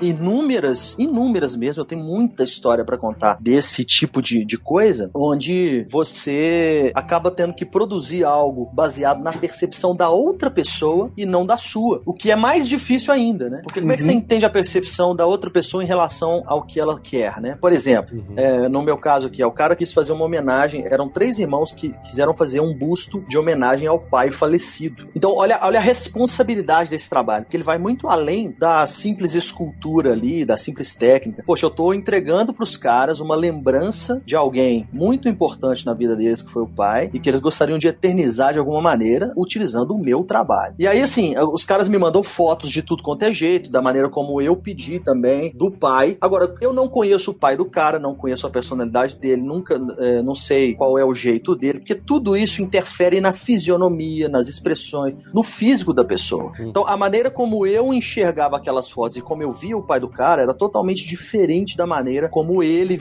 via o próprio pai e como o irmão, os irmãos viam o pai também. Cada um tem uma percepção física do pai ali muito particular. E isso, cara, é um, é um grande desafio. Quando chega aí um cara te pedindo uma faca, né, determinada coisa, começa a tentar te passar um briefing daquilo, de como é que ele quer, qual que é. Ah, eu vi uma faca assim, assim, assado. Cara, você tem que entrar na mente, tentar entrar na mente do Sim. cara, né? E uma coisa que acontece bastante, só complementando isso que você falou, é o pessoal pedir uma peça que não entra no nosso estilo. é Exatamente. uma coisa que a gente, que vem da gente, como um exemplo bem prático que eu posso dar, é a galera que gosta de carambite, aquela faca que é meio tortinha, Traduza, é, traduza carambite para nós, por favor. Ela parece, o nome original dela é de garra de tigre. Ela é uma, é uma faca curvada pra baixo. É bem curta, né? É como se fosse uma unha mesmo, né? Sim, sim. Isso, é como se fosse moinho. Mas, cara, essa faca ela não entra no meu estilo, não é algo que eu gosto de fazer. E eu brinco com outros coteleiros que, a partir do momento que você fizer uma, você vai ter que fazer 10. Uhum. Porque outras pessoas vão querer comprar, entende? Só que é uma peça que não, não apetece o meu estilo, entende? E elas É. acabam sendo muito mais difíceis e laborosas. É um trabalho ah, cansativo quando você tem que fazer isso. Eu acho que você concorda comigo nessa. É, esses são os desafios, inclusive, da, da profissão, né? De você viver. Sim. Apesar de que, assim, no meu caso, eu sempre tive um foco muito grande na questão, assim, de fugiu muito da minha identidade, eu, eu, eu indico outro profissional, falando, não, esse trabalho não é pra Sim, mim, né? eu também. Apesar de que, assim, e não só a questão de estilo, né? Tem determinados trabalhos que eu simplesmente me recuso a fazer, né? Exemplo, eu não faço nada religioso. É uma, poxa, é um mercado gigante, as pessoas me procuram muito por isso. Vão fazer santo pra igreja, Mas o que, que já te pediram de inusitado? Já pediram São Arnaldo? já, velho, já pediram coisas eh, tanto pornográficas e eróticas. Que isso?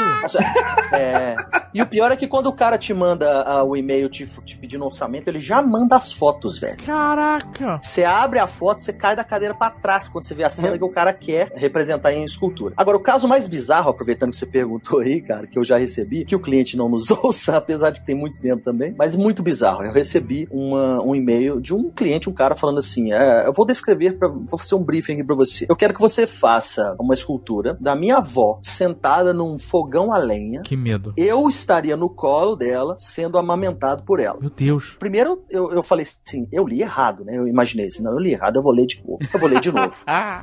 Aí eu li lá, no fogão a lenha, a minha avó sentada no fogão, em cima do fogão a lenha. Na chapa quente. É, esse detalhe não tinha, mas né, poxa, tanto lugar, botar a véia numa cadeira de balanço, alguma coisa assim, cara, pô. A botar a véia sentada em cima do fogão a lenha, comigo no colo dela, sendo amamentado por ela. Mas adulto criança? Pois é, aí entrou essas dúvidas, entrei em contato com o cliente. Ah, você deu prosseguimento, gostei. Não, eu dei prosseguimento por curiosidade, não ia fazer esse trabalho. Vamos ver até onde vai isso. Falei, cacete, cara, esse negócio tá muito bizarro pra eu não chegar até o fim disso, cara. Entendeu? Eu Preciso saber. E aí eu comecei. Os demais a- detalhes para dizer não. Mandei um e-mail pro cara, falei, olha, não entendi, assim, você como adulto, você como bebê, eu não entendi ela em cima do fogão, esse fogão vai estar com lenha acesa ou não, eu, eu tô meio perdido, assim. Caraca, Eu tô torcendo muito tá- pra que seja adulto. Tô torcendo muito. E aí, Luiz de Vasco, um abraço, que o Luiz de Vasco é o campeão de receber esse tipo de pedido. Ele, ele é ilustrador. pode comemorar porque era adulto mesmo. Ah, Caralho. aí sim. Não, ah, não. Você devia ter feito, cara. Você devia ter feito, cara. E aí. Você falou que você indica. Não, pois é. não, mas eu perguntei também, falei assim, mas tem uma, uma, uma explicação, assim, alguma coisa. Eu realmente quero saber. Eu, eu queria entender. Contexto, por favor. A minha desculpa ali, da curiosidade, era saber assim, cara, eu precisava entender mais pra pegar a essência da peça, assim, entendeu? Queria que você me desse. Ele mandou foto dele, da avó. Mandou, mandou foto da avó e tudo mais. Não mandou a foto do peito da avó, não. Mandou só da, da Graças avó. a Deus. Com o seu vestidinho ali. Caralho, caralho. Mas aí fica, fica na, na imaginação. É, isso aí não, não, nem tentei. Mas o fato é que aí a última pergunta que eu fiz pro cara foi a seguinte: pra quando que você precisa desse trabalho? Porque aí vem aquela desculpa, né? Aí o cara, ah, porque eu queria mais pro final do mês e tal. Eu falei, cara, poxa, olha, eu só tô com vaga agora pro ano que vem, ou seja, daqui a uns sete meses pra frente. Tô com bastante trabalho, infelizmente. Boa desculpa, boa desculpa. E pensando que se ele voltasse depois de sete meses, eu ia arrumar mais uma outra desculpa. Mas, cara, é- esse foi um dos casos bizarros, eu já recebi vários outros. Não, não, não, não, não, não. não. Por que que ele queria fazer isso? Você perguntou pra ele, o que, que ele falou?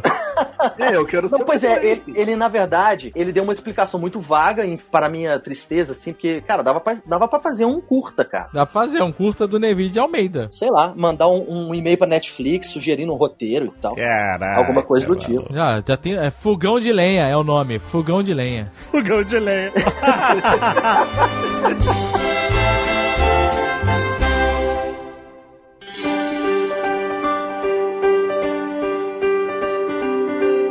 É, eu queria puxar essa conversa aí pra esse lado de entender como é viver de artesanato. De ficar na praia fazendo sua arte. Como é que é aquele meme? Ano que vem eu quero estar na praia vendendo minha arte, das coisas que a natureza dá pra gente.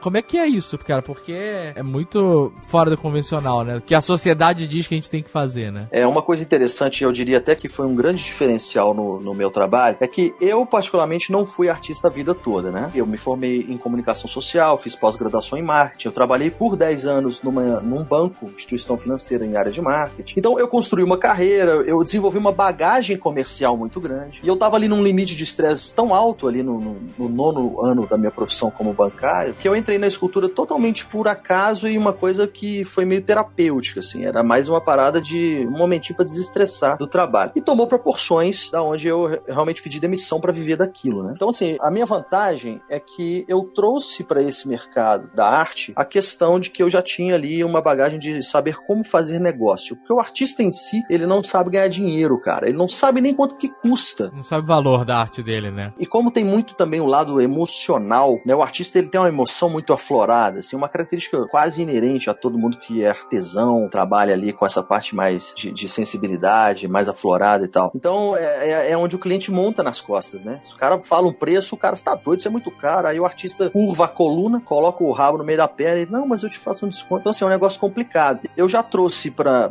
a minha profissão artística um certo conhecimento sobre negócio, sobre relação cliente profissional, ou seja, um entendimento de que eu, como escultor, estava prestando um serviço e vendendo um produto para um cliente. Eu não estava ali fazendo favor nem nada, porque, cara, é realmente muito difícil viver de arte. num- eu não diria no Brasil, eu diria em qualquer lugar, né? Vi- viver de, de trabalhos artesanais é muito difícil, cara. E fora que é o seguinte, empreender envolve muito mais do que simplesmente ter a habilidade de fazer determinada coisa. Porque uma empresa, por melhor que seja o produto dela, se ela for mal administrada, ela morre, cara. Então é por isso que existe empresário, né? Por exemplo, você pegar aí um, um músico, né? Uma banda e tal. O cara tem ali a habilidade de tocar um instrumento, de, de compor músicas boas e tudo mais, mas quem faz negócio é o empresário, cara. Quem marca show, mexe com essa coisa de dinheiro, quanto que custa tudo mais, não é o músico. Assim, pega cada um no seu quadrado, como diria. né? Então eu vejo que uma, uma das maiores dificuldades eh, que o artista e artesão tem atualmente para se viver disso, e é realmente muito difícil se viver disso, é estar realmente um pouco perdido na questão comercial da coisa e de saber realmente quanto que vale e de ter uma postura, né, uma política de venda e uma maneira de se comportar profissionalmente. Onde convir comigo aí que eh, aí eu diria mais pro Alexandre e pro Azagal que a impressão de que dá é que o artista ele já é um cara enrolado. Você faz uma, uma encomenda e o cara começa, e depois passa um tempo, ele não te entrega na, na,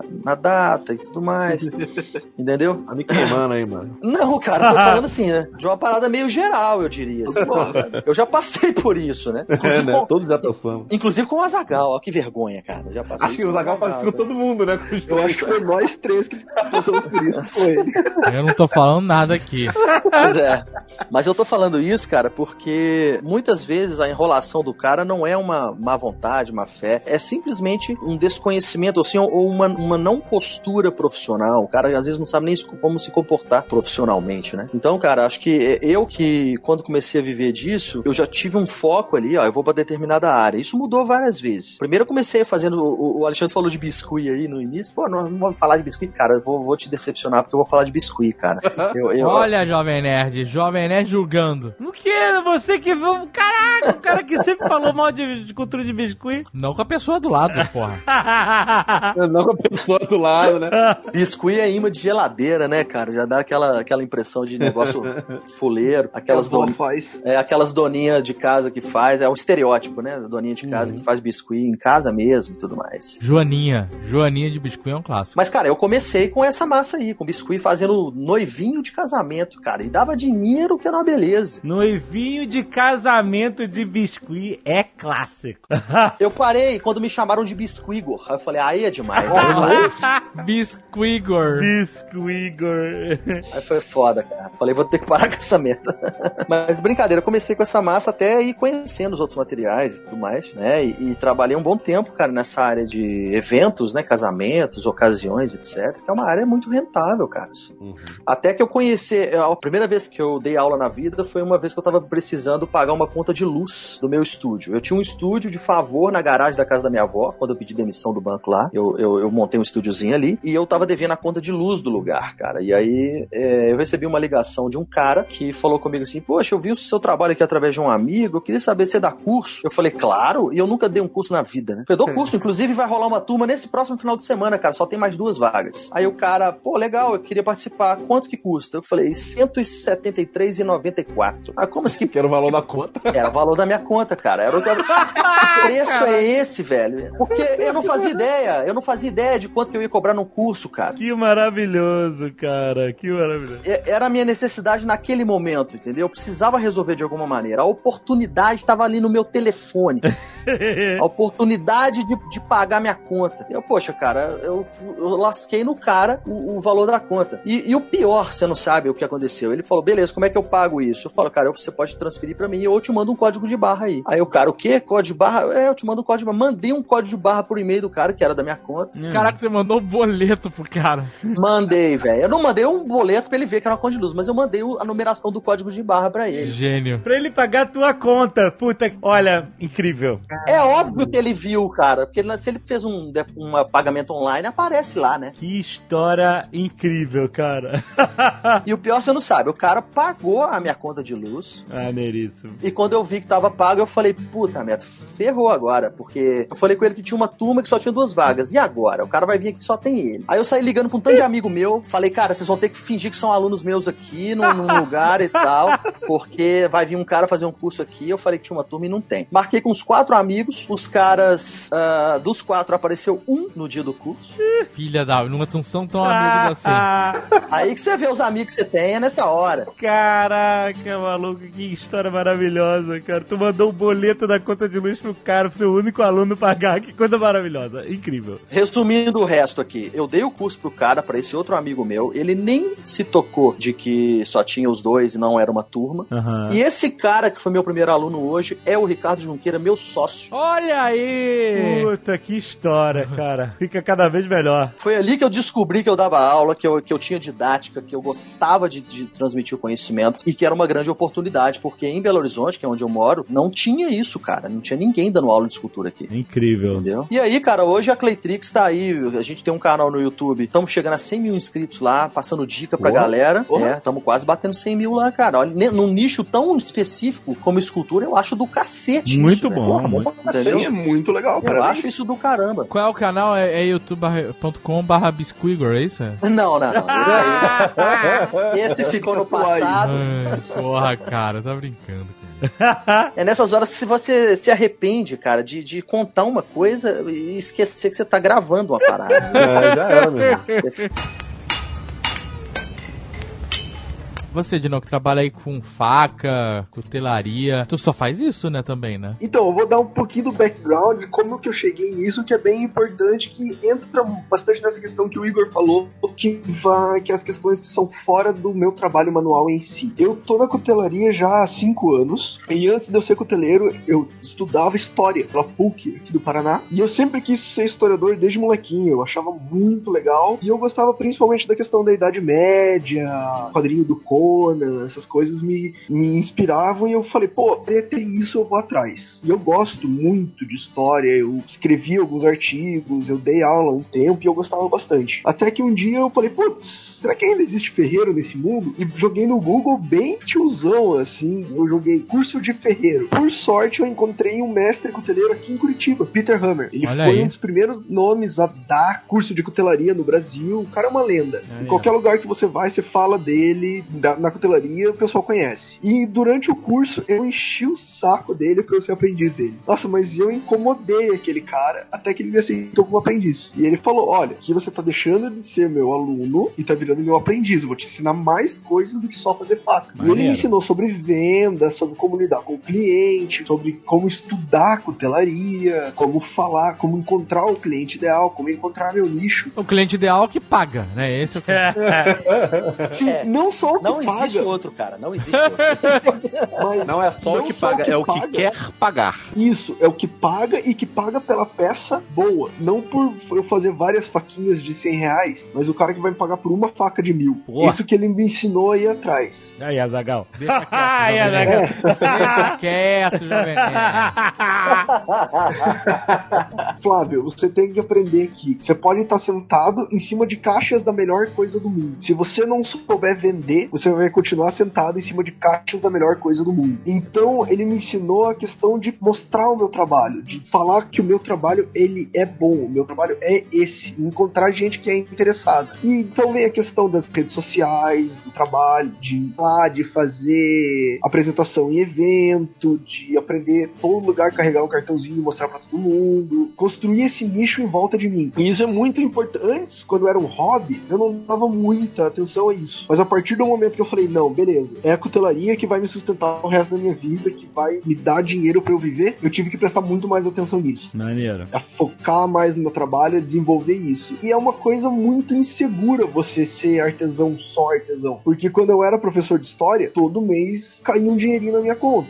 Podia não ser muito, mas sempre caía. Eu sabia que dia 25 ia estar ali o pagamento. É aquela segurança, né, da, da- Isso. do salário, né? Do salário, ter um salário. Eu já não sei mais o que é isso há anos. E então, Graças aquela que. a Graças a Deus. qualquer aí. Graças a Então, tem vezes que você tava trabalhando numa peça, nossa, você tá tipo, essa peça vai ficar tesão pra caramba. Daí você tempera e ela quebra no meio. Ou você faz aquele damasco, aquele aço super bem trabalhado, ele abre. Ou você cola aquele cabo que é o último material que você tem daquela madeira e ele racha, entende? Então é sempre uma aposta essa questão. Também, como uma aposta, você pode ganhar. E vai ter meses que vai ser maravilhoso, que você consegue vender bem, você vende uma peça muito legal que vai te sustentar. E aí é a hora que você tem que aprender a guardar esse dinheirinho de sobra, sabe? E aqui em casa eu tenho uma situação bem interessante que eu e a minha esposa somos artesãos. Ela também é escultora, então a gente tá sempre tendo que ver, ah, sobrou esse dinheiro, vamos guardar aqui, vamos colocar esse dinheiro nesse lugar, sabe? Você tem que estar fazendo esse malabarismo com o que você recebe. Aham. Mas eu não reclamo, eu não,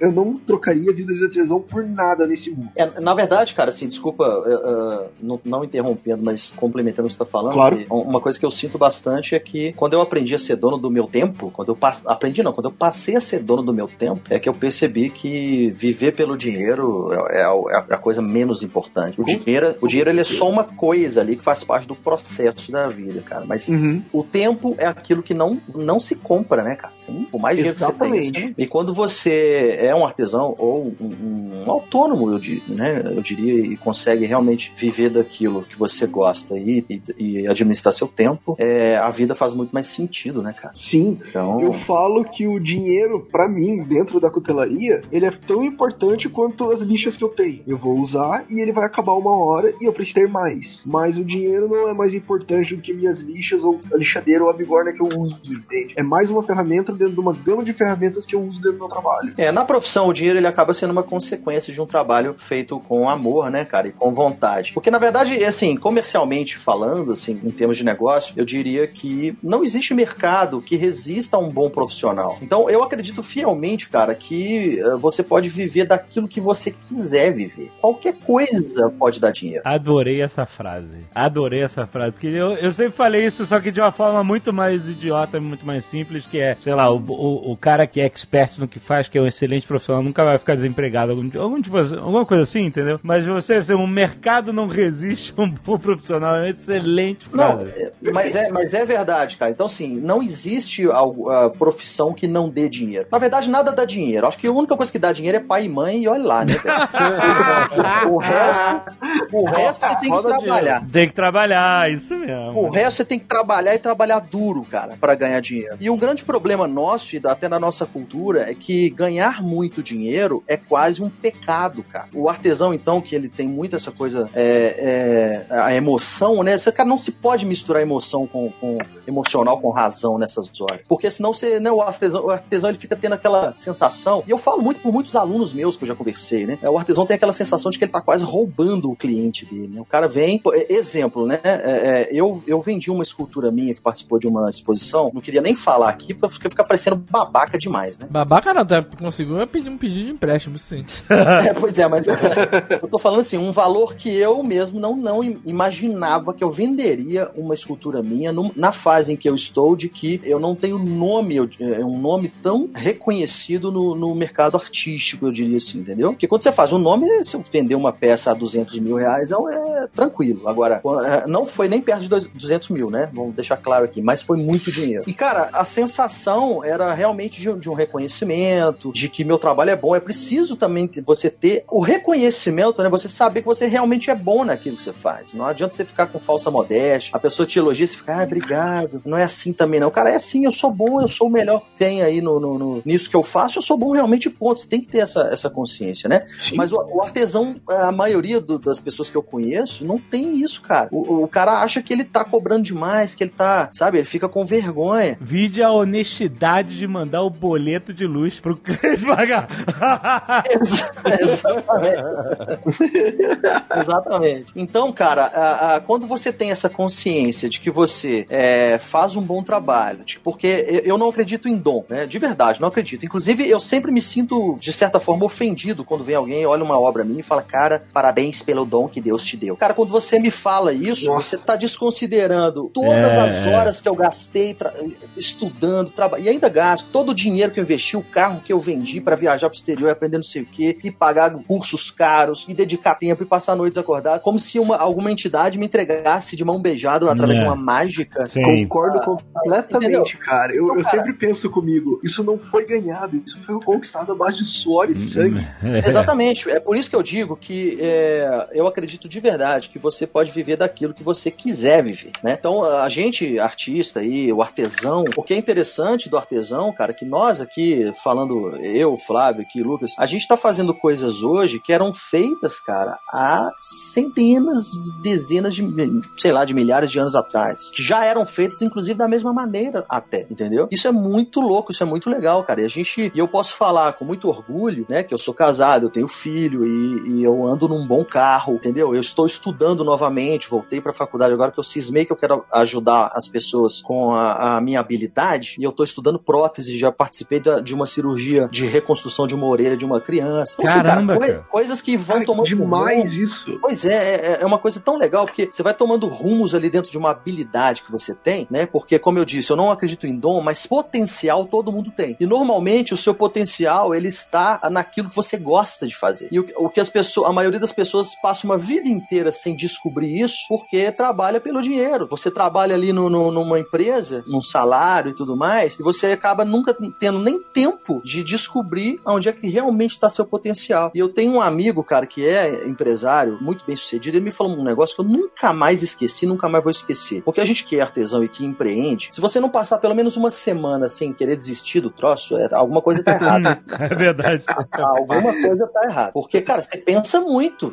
É igual o, o, o Flávio falou aí. Pô, tem mês que você ganha uma grana, tem outro mês que você não ganha nada. Aí você vê seu filho dormindo ali durante a noite, pensando. Aí você fica pensando acordado lá da cama dele, cara, e agora, velho? Como é que vai ser o futuro disso? Como é que eu vou pagar a escola do meu filho? O que, que eu vou poder proporcionar para ele? As preocupações existem, né? Mas o cara falou comigo uma vez o seguinte, cara, se você não, né, uma, foi num momento desse que eu tava querendo desistir. E ele falou comigo assim, cara, se você não correr atrás do seu sonho, alguém vai te pagar para correr atrás do sonho dele. E isso tem um teto, cara, entendeu? É Ou seja, se tra trabalhar para alguém ali numa empresa, você tá correndo atrás do sonho do outro cara. Mas tem um teto ali para bater, você não passa daquilo. Quando você corre atrás do seu, cara, na, nada, absolutamente nada te limita. E eu costumo dizer isso, cara. Eu acho que qualquer coisa dá dinheiro, né? E muita gente me pergunta assim, tá, mas como é que eu vou descobrir o que, que eu faço, o que, que é o meu potencial? Cara, não, não existe receita. Eu diria o seguinte, cara, tenta fazer naquele momento que você tá vivendo o que faz sentido para você, cara. O que faz sentido pra sua vida. Se aquilo que você faz te dá um sentido, acabou, cara. Você tá no caminho certo, entendeu? Porque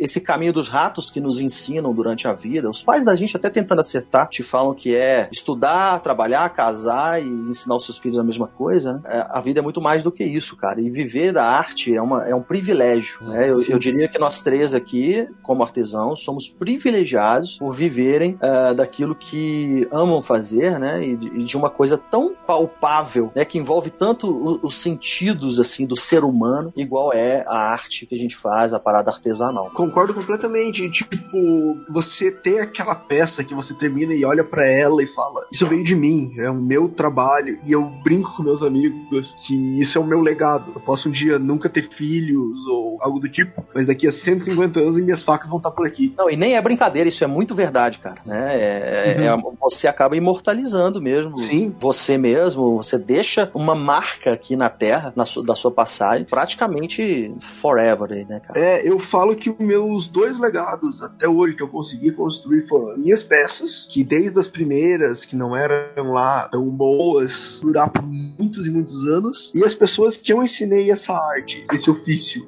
os meus alunos de curso de cutelaria que aprenderam a fazer facas também. E tem gente que tocou pra frente, ou o cara que eu ensinei a afiar faca, que hoje em dia vive disso, então eu encontrei com ele esse fim de semana e foi muito legal de ver, que eu ensinei ele a afiar facas três anos atrás, hoje em dia o cara vive de afiação. Maneiríssimo, né? Esse é o tipo de coisa que a gente olha para trás e, pô, enche o coração, sabe? Você fala, pronto, eu fiz uma pequena diferença nesse mundo. Isso é, é muito, isso é muito gostoso. É, eu particularmente vou destruir um pouquinho dessa coisa maravilhosa que vocês estão falando aí, mas que eu concordo sem tirar nem pôr. É, hoje eu não vivo mais de de artesanato, mas faço também, faço porque eu gosto, faço porque me faz bem. Eu gosto de compartilhar com as pessoas os sentimentos que eu boto na, em cada peça que eu produzo. Felizmente, a minha fonte de renda também é algo que eu amo fazer e que durante um tempo eu não fiz porque eu estava vivendo da minha arte, como bem colocou o Azagal. Não na praia, mas eu estava. É, só que por conta de ser um nicho muito fechado, por minha opção, eu acabei definhando um pouco e deixando isso de lado. Então começou a me fazer mais mal do que bem. Então eu decidi voltar pro meu ramo principal, que é algo que eu faço há quase 14 anos, que é dar aula, eu sou professor, e é algo que faz muito bem para mim também. Então, dentro do que eu faço, eu consigo tocar as pessoas, eu consigo, de uma forma filosófica, obviamente.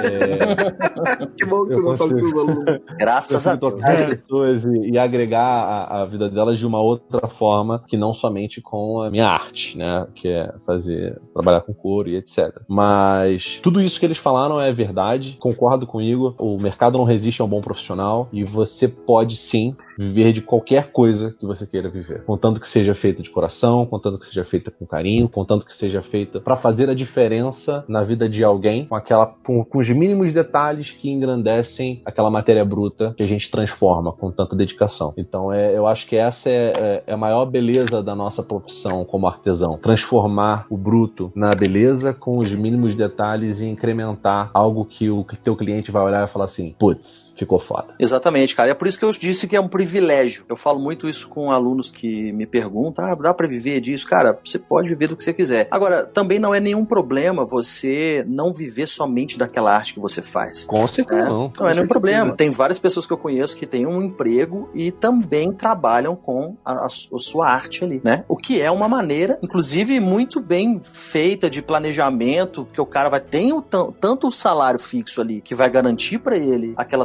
tranquilidade que a maioria não tem, quanto a, a, parte de fazer o que ele gosta. Então, assim, não uhum. existe. A verdade é que não existe regra. Eu, eu, eu, eu disse que eu né, me considero privilegiado por poder viver totalmente disso, cara. Sem entendeu? Dúvida. Um dos caras que eu mais aprendi na vida durante essa caminhada escultórica é, é o Mário Pitangui, foi meu professor de escultura, ainda é meu mentor, né? Ele é um dos escultores comerciais mais ativos do Brasil atualmente e super ultra fã do, do Jovem Nerd. Ah, é? Que legal, um abraço. Ouve tudo, cara, de vocês. Que maneiro. Ele, ele, é muito fã. Com certeza, Mário, um beijo pra você, que você vai, eu tenho certeza que vai ouvir isso aí. Mas queria até honrar o Mário aqui, porque, inclusive, essa frase aí do né, o mercado não, não há mercado que resista a um bom profissional é dele. Ah, muito e, bom. E, pois é. E é um cara que me ensinou muito. Então, assim, e que, e que me, me inspirou muito, uh, me animou muito a continuar. Então, porque, cara, tudo isso a gente, como profissional, uh, artesão, a gente precisa de inspiração, a gente precisa de motivação, a gente precisa uh, de alguém que acredite em você também, né? Apesar de que, assim, se você acredita, todo mundo pode não acreditar, já vai funcionar. Agora, se 100% das pessoas acreditarem que você consegue e você não, aí não funciona mesmo. É, é verdade. Não funciona mesmo. Caramba, quem diria que a gente ia falar com um monte de artesãos aqui, ia ter esse banho motivacional.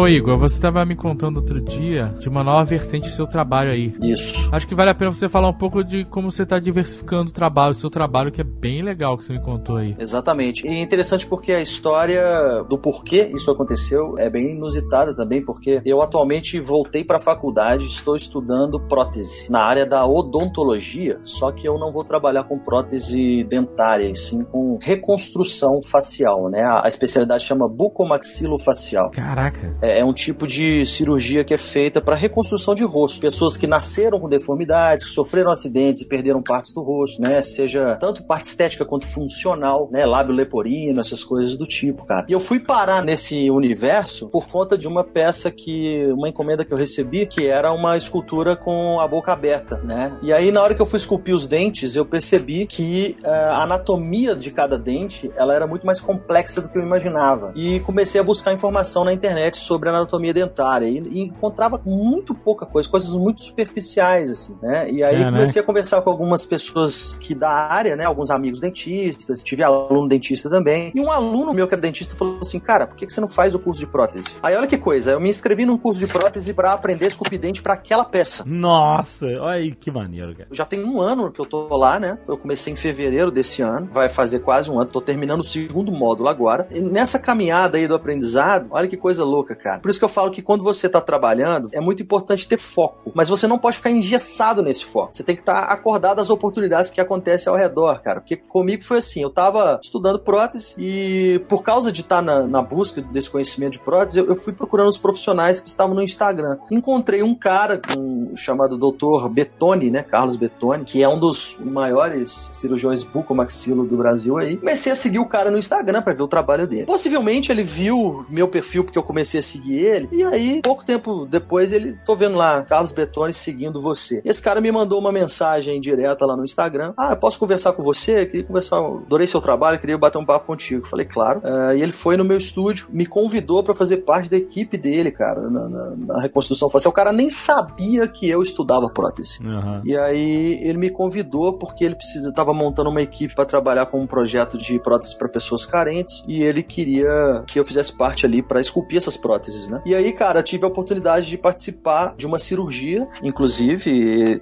que é essa que eu comentei, foi a reconstrução de uma orelha, uma, uma menina que nasceu sem a orelha. Ela também não tem audição esquerda, né? Então foi uma deformidade mesmo. Passou uma infância toda sofrendo bullying ali, aquela coisa toda. Uhum. E eu fui participar então dessa cirurgia. A pessoa já cresce sem uma orelha. Uma criança, meu. Uma criança. Criança é aí... é isso aí, uma criança é a mais cruel do, do. Não, é isso que eu ia falar, é a fase mais cruel do ser humano. Nada é mais cruel que uma criança. A fase mais cruel do ser humano é a criança, cara, entendeu? Então, assim, eu fui lá e aí eles fazem uma incisão, uh, colocam uh, uns pinos no crânio, assim, é uma cirurgia complexa para que a prótese seja encaixada ali. Pra você ter uma ideia, é um furo que é feito a 5 milímetros do cérebro, cara. Um negócio muito sinistro. Assim. E logo assim que o cara sutura, eu venho com a minha parte de fazer o molde ali da, da cabeça dela, da onde vai entrar a prótese da orelha, e fiz o molde dela ali para poder esculpir e ter a parte do encaixe, né? Nessa ocasião da cirurgia, eu já estava com um protótipo, porque a gente fez todos os cálculos antes. Eu encontrei com a paciente para espelhar a orelha que ela tinha e fazer a anatomia mais próxima possível do real, ali do natural dela e tal. Uh, já estava com um protótipo. Na hora que a cirurgia terminou, que a gente foi ali no espelho para experimentar a prótese, né? Ela começou a chorar e o olho dela começou a descer lágrima mesmo. E ela falou assim para mim: meu sonho era poder usar um óculos. E aí eu comecei a chorar imediatamente. Também, ah. Eu vi, você se sente um bosta, cara. A verdade é essa. Você fala, cara, a gente reclama de tanta coisa. O sonho da menina era poder ter um óculos, cara. E não, não podia usar porque ela não tinha orelha, entendeu? E aí, cara, passei a me apaixonar por esse lado. Então, assim, eu, eu tenho meu trabalho com a Claytrix, eu tenho o meu trabalho de escultura também, que eu faço pra galeria e tal. E agora tô ingressando no universo da reconstrução facial, que é uma parte que você não só devolve uma pessoa uh, pra sociedade, cara, mas você também devolve pra pessoa muita coisa funcional que às vezes ela não tinha. Exemplo, né? Eu tô pra participar de uma que é uma reconstrução de um nariz. A pessoa que não tem nariz, cara, não consegue se alimentar direito, cara, entendeu? Ela, ela engole, volta tudo pelo nariz, ela não fala bem. É, fora a questão estética, né? Ela, ela é um monstro para as pessoas, né? Uhum. É, imagina uma pessoa só ter aquele buraco ali do crânio e ela sai na rua e todo mundo olha, cara. É aquele negócio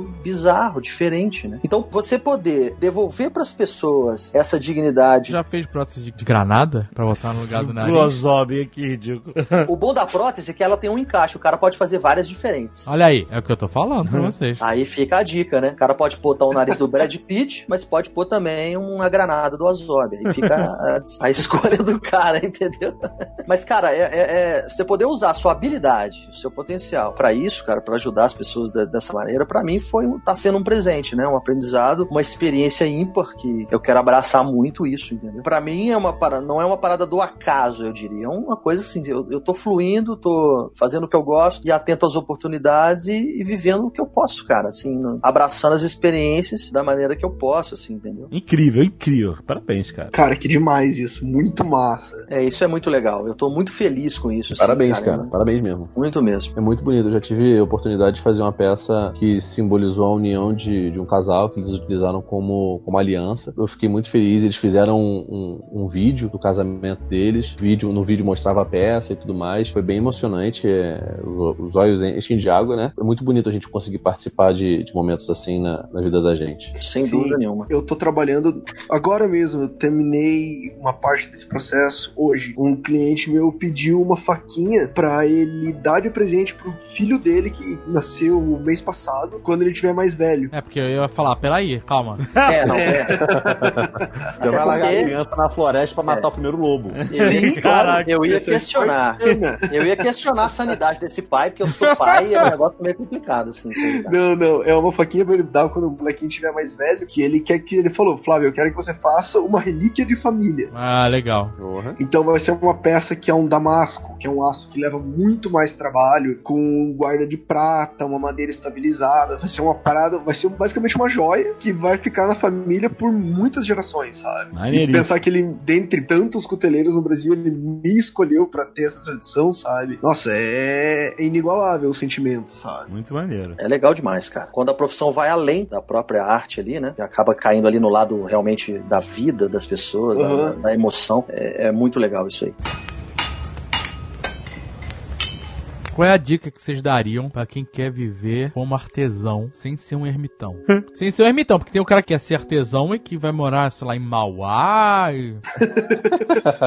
Sabe qual é? E vai pra um caminho que não tem muita volta. é, exato. Cara, a minha dica é a seguinte, e aí ela é muito pessoal, tá? Uh, eu digo esse pro Lucas e Flávio porque pode ser que discordem de mim. Mas a minha dica é a seguinte: se você quer viver como artesão, o autodidatismo é a pior escolha que você pode é, manter. Ou seja, não vai te levar a lugar nenhum. É, porque eu acho interessante como é que o brasileiro, principalmente, ele tem quase que um orgulho de falar eu sou autodidata quando ele faz alguma coisa bem feita, entendeu? É, e isso, uh, para mim, não faz o menor sentido. Quando você busca aumentar o seu conhecimento, aumentar cada vez, né, estudar, aprender cada vez mais uh, sobre aquilo que você já domina, esse é o caminho né, de você desenvolver e poder realmente fazer dinheiro, cara, com aquilo que você faz, com a sua arte ali e tudo mais, né? Então, estudar e praticar, né? No, no, no meu caso de escultura, principalmente, a gente fala isso muito nos vídeos nossos da Claytrix lá, a gente fala muito isso nos cursos online que a gente tem e tal, que é a prática, né? A, na, na, escultura, a prática é que leva à perfeição, literalmente. O ditado é literal mesmo. A prática leva à perfeição. Então, é, é praticar, praticar, praticar, e se você puder aprender com alguém que sabe mais do que você, o melhor caminho que você pode seguir, porque você encurta uma caminhada de aprendizado muito grande quando você, é, do que quando você vai no autodidatismo ali nas, nas chances que você tem de acertar e de errar. Quando vem alguém que sabe e fala para você, é assim, acabou, resolveu, encurtou o caminho. É, porque às vezes no, no autodidatismo você fica muito tempo testando, errando, testando, errando coisas que já podem estar provadas pela prática de quem tem experiência e você tá lá atrás testando, errando, testando, errando, quando você podia já aparecer, não, não, é assim que Exatamente. faz. E aí você dali você vai pro próximo passo, entendeu? Exatamente.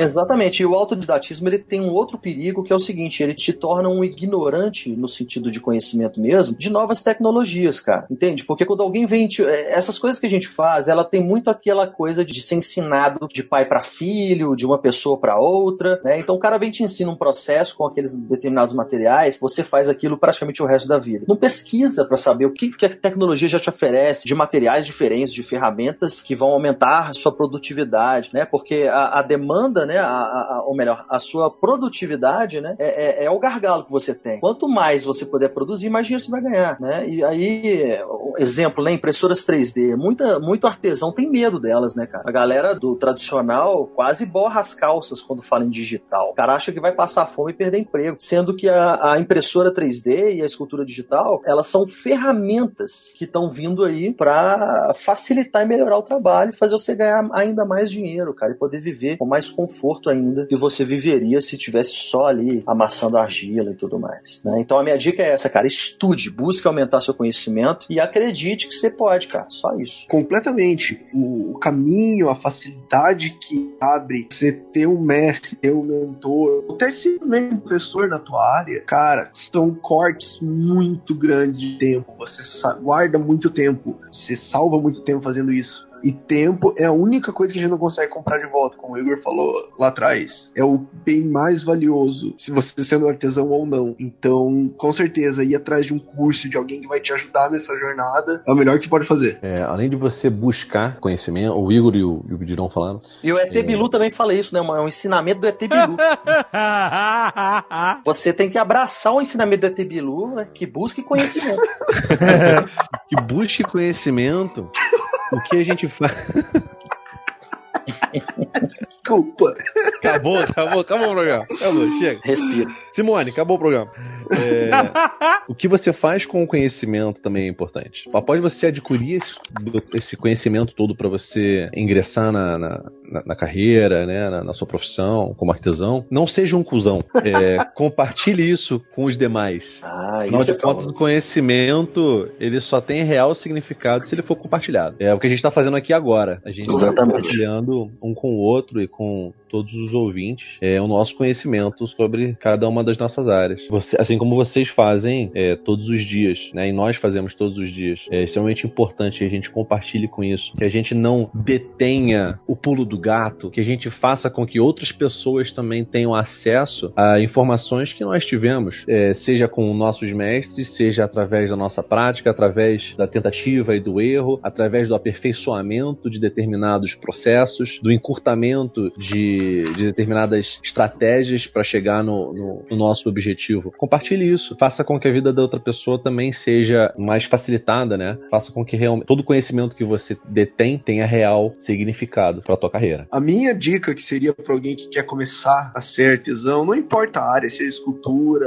trabalho em couro, marcenaria, qualquer coisa. Biscuit. É. Biscuit. Durepox, não tem Durepox? Durepox. Durepox. Tem. Durepox, Durepox é maneiro, é. cara. Fazedor de marica mágica, né, my friend? Minha primeira estadia foi de Drepox, tá? Não usou, não. É sempre umas bruxas com a bolinha de gude, assim, pra fumar maconha. Isso, Eu quero começar no diorama. Vamos lá, eu quero ouvir. Manda isso. Mas se você comprar pronto, não é, não é Não, artesanato. não quero comprar pronto. Quero Você quer fazer? Quero. Zero? Sim. É, rapaz. Daniel Azulay? Daniel Azulay. Tá aqui, Cara, Daniel Azulay, o cara entrega a idade dele na hora. quando ele fala. Exato. Sim, total. Ah, todo mundo sabe que eu tenho 50 anos, isso já é. Mas a, a dica seria: vai dar errado muitas vezes. Muitas vezes. Uhum. Mas pro- se você ama mesmo o que você faz, tem que dar certo uma vez. Basta. Sabe? Tipo, é, mas dá certo de verdade. Não, tipo, ah, deu certo daquela vez. Não, tem que dar certo uma vez. Então você vai quebrar a cara, você vai perder peça que você tá fazendo, você vai ter problema, você vai esquentar com o teu trabalho, vai querer botar fogo na tua oficina um dia. Passa por cima disso, porque quando der certo, a uma vez que der certo, você vai saber que é o teu lugar. E daí a partir disso vai engrenar. Maneiro. Então é ter paciência pra isso. O meu momento chegou há pouco tempo atrás e eu olhei e vi, então, beleza, era isso que tinha que ter acontecido. A partir daqui vai andar. Né, Inclusive, é, isso aí que o Flávio falou, é, é o Dinal falou, é tão importante, cara, porque eu já tive alunos, inclusive, cara, que. Ele falou de paciência, né? É a única coisa que você precisa ter, cara. Porque eu já tive alunos com Parkinson, já tive alunos aleijados, gente com uma mão só. Então, cara, a barreira a gente mesmo cria, né? Mas Peraí, peraí. Você teve aluno com Parkinson? Tive uma aluna, aluna, na verdade, com Parkinson, cara. E aí? Cara, é, quando ela chegou lá tremendo e, e eu fiquei um pouco constrangido pra perguntar o que era, ela já falou. Falou assim: Ah, eu tenho Parkinson, você acha que vai funcionar? Eu falei, claro. E, e pensando assim, cara, ferrou, né? Vai sair uma, uma parada toda furada, assim, uma escultura toda furada, né? E na verdade, não, cara. Foi que nem gago. Você já viu um gago cantando? Um negócio bizarro, assim, cara. O gago, quando canta, ele não gagueja, né? A menina, quando começou a. Ela já era uma senhora, menina. É, ela começou a esculpir, foi seguindo as dicas, e tremia bastante, mas ela era engraçado como é que a coisa foi realmente tomando forma. Eu costumo até falar, você não precisa nem ter os 10 dedos na mão pra esculpir, você precisa ter só uma boa vontade ali, que é muita coisa técnica. Aham. Não é mágica, não é dom. Muita gente deixa de fazer um curso ou de tentar fazer uma coisa, um diorama, por exemplo, por achar que não é capaz de fazer aquilo. Quero ver esse diorama do Jovem Nerd. Vai fazer diorama de quê? Segunda Guerra. Eu gosto de paradas de diorama em Segunda Guerra. Ah, tu Adoro. vai o quê? Comprar as árvores prontas e, e ficar pintando? Não, tem a árvore que tu compra só o esqueleto, aí você faz as folhinhas, Aí essas não coisas. pode. Por que não? Aí não é artesanato. Não, mas não é. Ué, mas é. Não. Mas não precisa Aí ser. Você tem que fazer do zero, cara. Não, mas você faz do zero, você faz o cenário do Isso não zero, é faz montagem. rio. Aí não é, não é artesanato, Não é montagem, você faz os. Bricolagem, isso é bricolagem. É bricolagem, é isso aí. E é, mas e Você vai na Hobbyland comprar as peças e montar, não é nada isso. Claro que Você não, só cara. O cara hobby, monta o terreno, monta o terreno, pinta o tanque de Monta guerra. o terreno. O terreno, tu já viu o cara fazendo Terreno? comprar chapa de terreno. Eu já vi um maluco que faz a própria graminha, mano. Faz a graminha. Mas tu vai fazer tua graminha? Faz rio. Tu vai fazer tua graminha? Vou fazer a graminha. Como é que você vai fazer graminha? Tu vai fazer tua graminha. Melhor frase, cara. Você compra um saco de graminha. Ah, então tu não vai fazer E graminha, você, caralho. Você faz o cenário, porra. Eu não vou produzir a graminha. Ai, eu vou comprar a graminha. Mas eu vou colocar no céu. Vou fazer o cenário, cara. Ah, pô. Tá que pariu. Agora tem que fazer tudo. Toda a matéria-prima do pode- zero. Você não precisa desse show-off de agora eu vou fazer o diorama. Não Mas vai. deixa eu fazer um hobby aqui, cara. Vai, faz. Mas é que você vai querer montar quebra-cabeça. Tu não vai fazer não o é quebra-cabeça. Claro que é fazer, cara. Não é, tu não tá fazendo Vou a te parada. mostrar, depois tu vai ver. Depois tu vai ficar. Eu te juro que eu até esqueci que eu tava falando. Foi mal, foi mal. Tu vai fazer tua graminha, essa que é a tu vai fazer a graminha? O negócio de fazer graminha é complicado, porque o cara tá fazendo a graminha, chega a Polícia Federal aí, pode dar uma merda do caralho. Essa frase ela pode gerar muitas interpretações diferentes. Sim. Esse Jovem Nerd 4.0 aí é complicado. O negócio é, né, da capacidade. Muita gente não faz por achar que não é capaz. O cara vê uma escultura foda e ao invés de pensar assim, cara, olha onde eu posso chegar, ele pensa, cara, eu nunca vou conseguir fazer isso. Uhum. Isso, é, é- isso é, é- é só uma maneira de pensar. Porque ninguém nasceu sabendo escrever, por exemplo. Um dia alguém sentou sua bunda na cadeira, botou uma pauta na sua frente, você fez tudo garranchado. Só que você fez aquilo tantas vezes que você passou a escrever tranquilo. Assim como tocar um instrumento musical. É tudo uma questão de memória muscular. Então o exercício, cara, né? A coisa de você fazer, refazer. Refazer, refazer várias vezes, você realmente acaba aprendendo aquilo. Exato. Se você, eu falo para meus alunos que você, tudo bem a tua primeira peça não ficar boa, e eu mostro a minha primeira peça. A sua primeira peça não vai ficar boa. Eu já falo isso pros meus alunos lá. Aham. É, escuta o primeiro Nerdcast pra tu ver. Exatamente. A Eu não bosta. aguento Jovem Nerd. Jovem Nerd olhando o site de graminha aqui, cara. Ninguém merece uma O porra quê? dessa. Olha só que maneiro. Tá vendo? O cara faz, cara. o faz cara, não, cenário. ele comprou a graminha onde? Ele compra a graminha e aí ele bota cola e Ah, ele não. explica É outro programa, graminha. cara. Que é outro Já, aqui, ó, já vou te dar uma dica de fazer graminha, então. Você vai comprar aquelas esponjas de jardinagem, sabe? Aquela que o cara finca a, a planta ali e umedece ela pra manter a planta aguada. Já viu essa bucha? É. Pois é, compra aquilo seco. Jovem Nerd é criança de, de ovo maltino com leite com ovo maltino. Sabe o que, que é isso? Você vai raspar ela com, com um estilete aí até criar um pó ali. Uhum. E você pode tingir. Tá vendo? Dá pra fazer a graminha. Olha aí. Ah, e você não tá nem prestando atenção no que o cara tá Tô falando. prestando, dá pra fazer a graminha. É isso é fazer graminha. Isso é fazer ah, graminha. Fez a sua graminha. Fez a sua graminha, sacou? Várias coisas. A arvorezinha é a mesma coisa. Pega agora o cabo de metal ali de, de dentro de um fio, dobra ele várias vezes, torce, corta a parte de cima, abre os galhos, faz a graminha com a esponja, passa a cola, enfia os, os galinhos na, naquele pó que você fez, fez uma arvorezinha ali pro seu cenário. Olha aí, tá. Caraca, Isso é um me- o palavras de um mestre. Isso é um mestre. Tem que dar aula de graminha pro Jovem. Não, Claytrix agora, próximo curso online da Claytrix vai ser fazer graminha pra diorama. aí. É isso aí. Fechou. Já te deu a pauta pro próximo vídeo, cara? Pô, não, e tá incrível. O cara em um segundo explicou como é que faz árvore de graminha. O Jovem Nerd tá vendo aqui. Comprar graminha no Google.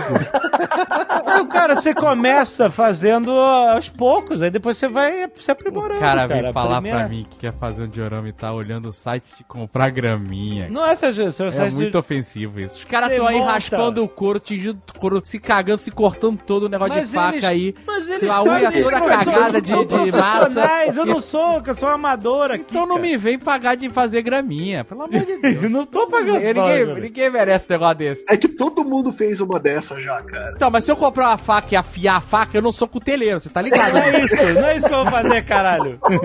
Agora a pergunta que não quer calar é a seguinte: é se esse jovem nerd vai vender essa graminha. Aí pode dar cadeia. Aí não. Aí é foda. O cara começa a vender graminha, aí é complicado.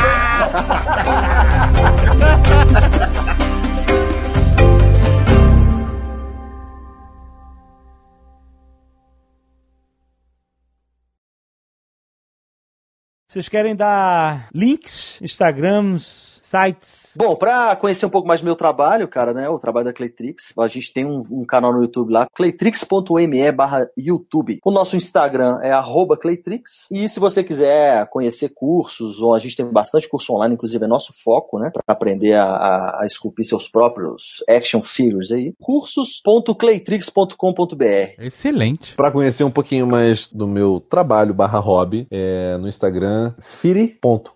Firi é F-Y-R-I ponto man, de homem em inglês. Pra quem quiser conhecer um pouquinho mais também do meu trabalho com o grupo de Viking Reenactment, o nome do grupo é Firi, na verdade. Pode colocar lá no, no Facebook também, Firi Lag, L-A-G. Pra quem é daqui de Curitiba, a gente treina todo sábado. Treina o quê? Treina combate viking, a gente treina o combate, Caraca! Galera que quiser conhecer um pouco mais da cultura da era viking, chega lá pra trocar ideia, a gente pode falar um pouco mais do trabalho que a gente faz. E o meu trabalho vocês podem encontrar no Instagram, que é arroba FD, que são as minhas iniciais, underline Knives, K-N-I-V-E-S. E lá vocês encontram tanto o meu trabalho, fotos do meu trabalho, como se eu tiver alguma peça pronta entrega, eu vou postar lá. E quem chegar primeiro e falar que compra é dele. Pera aí, o cara tem que falar que compra e tem que pagar também, né? Não é Ah, eu É, comprei, ganhei.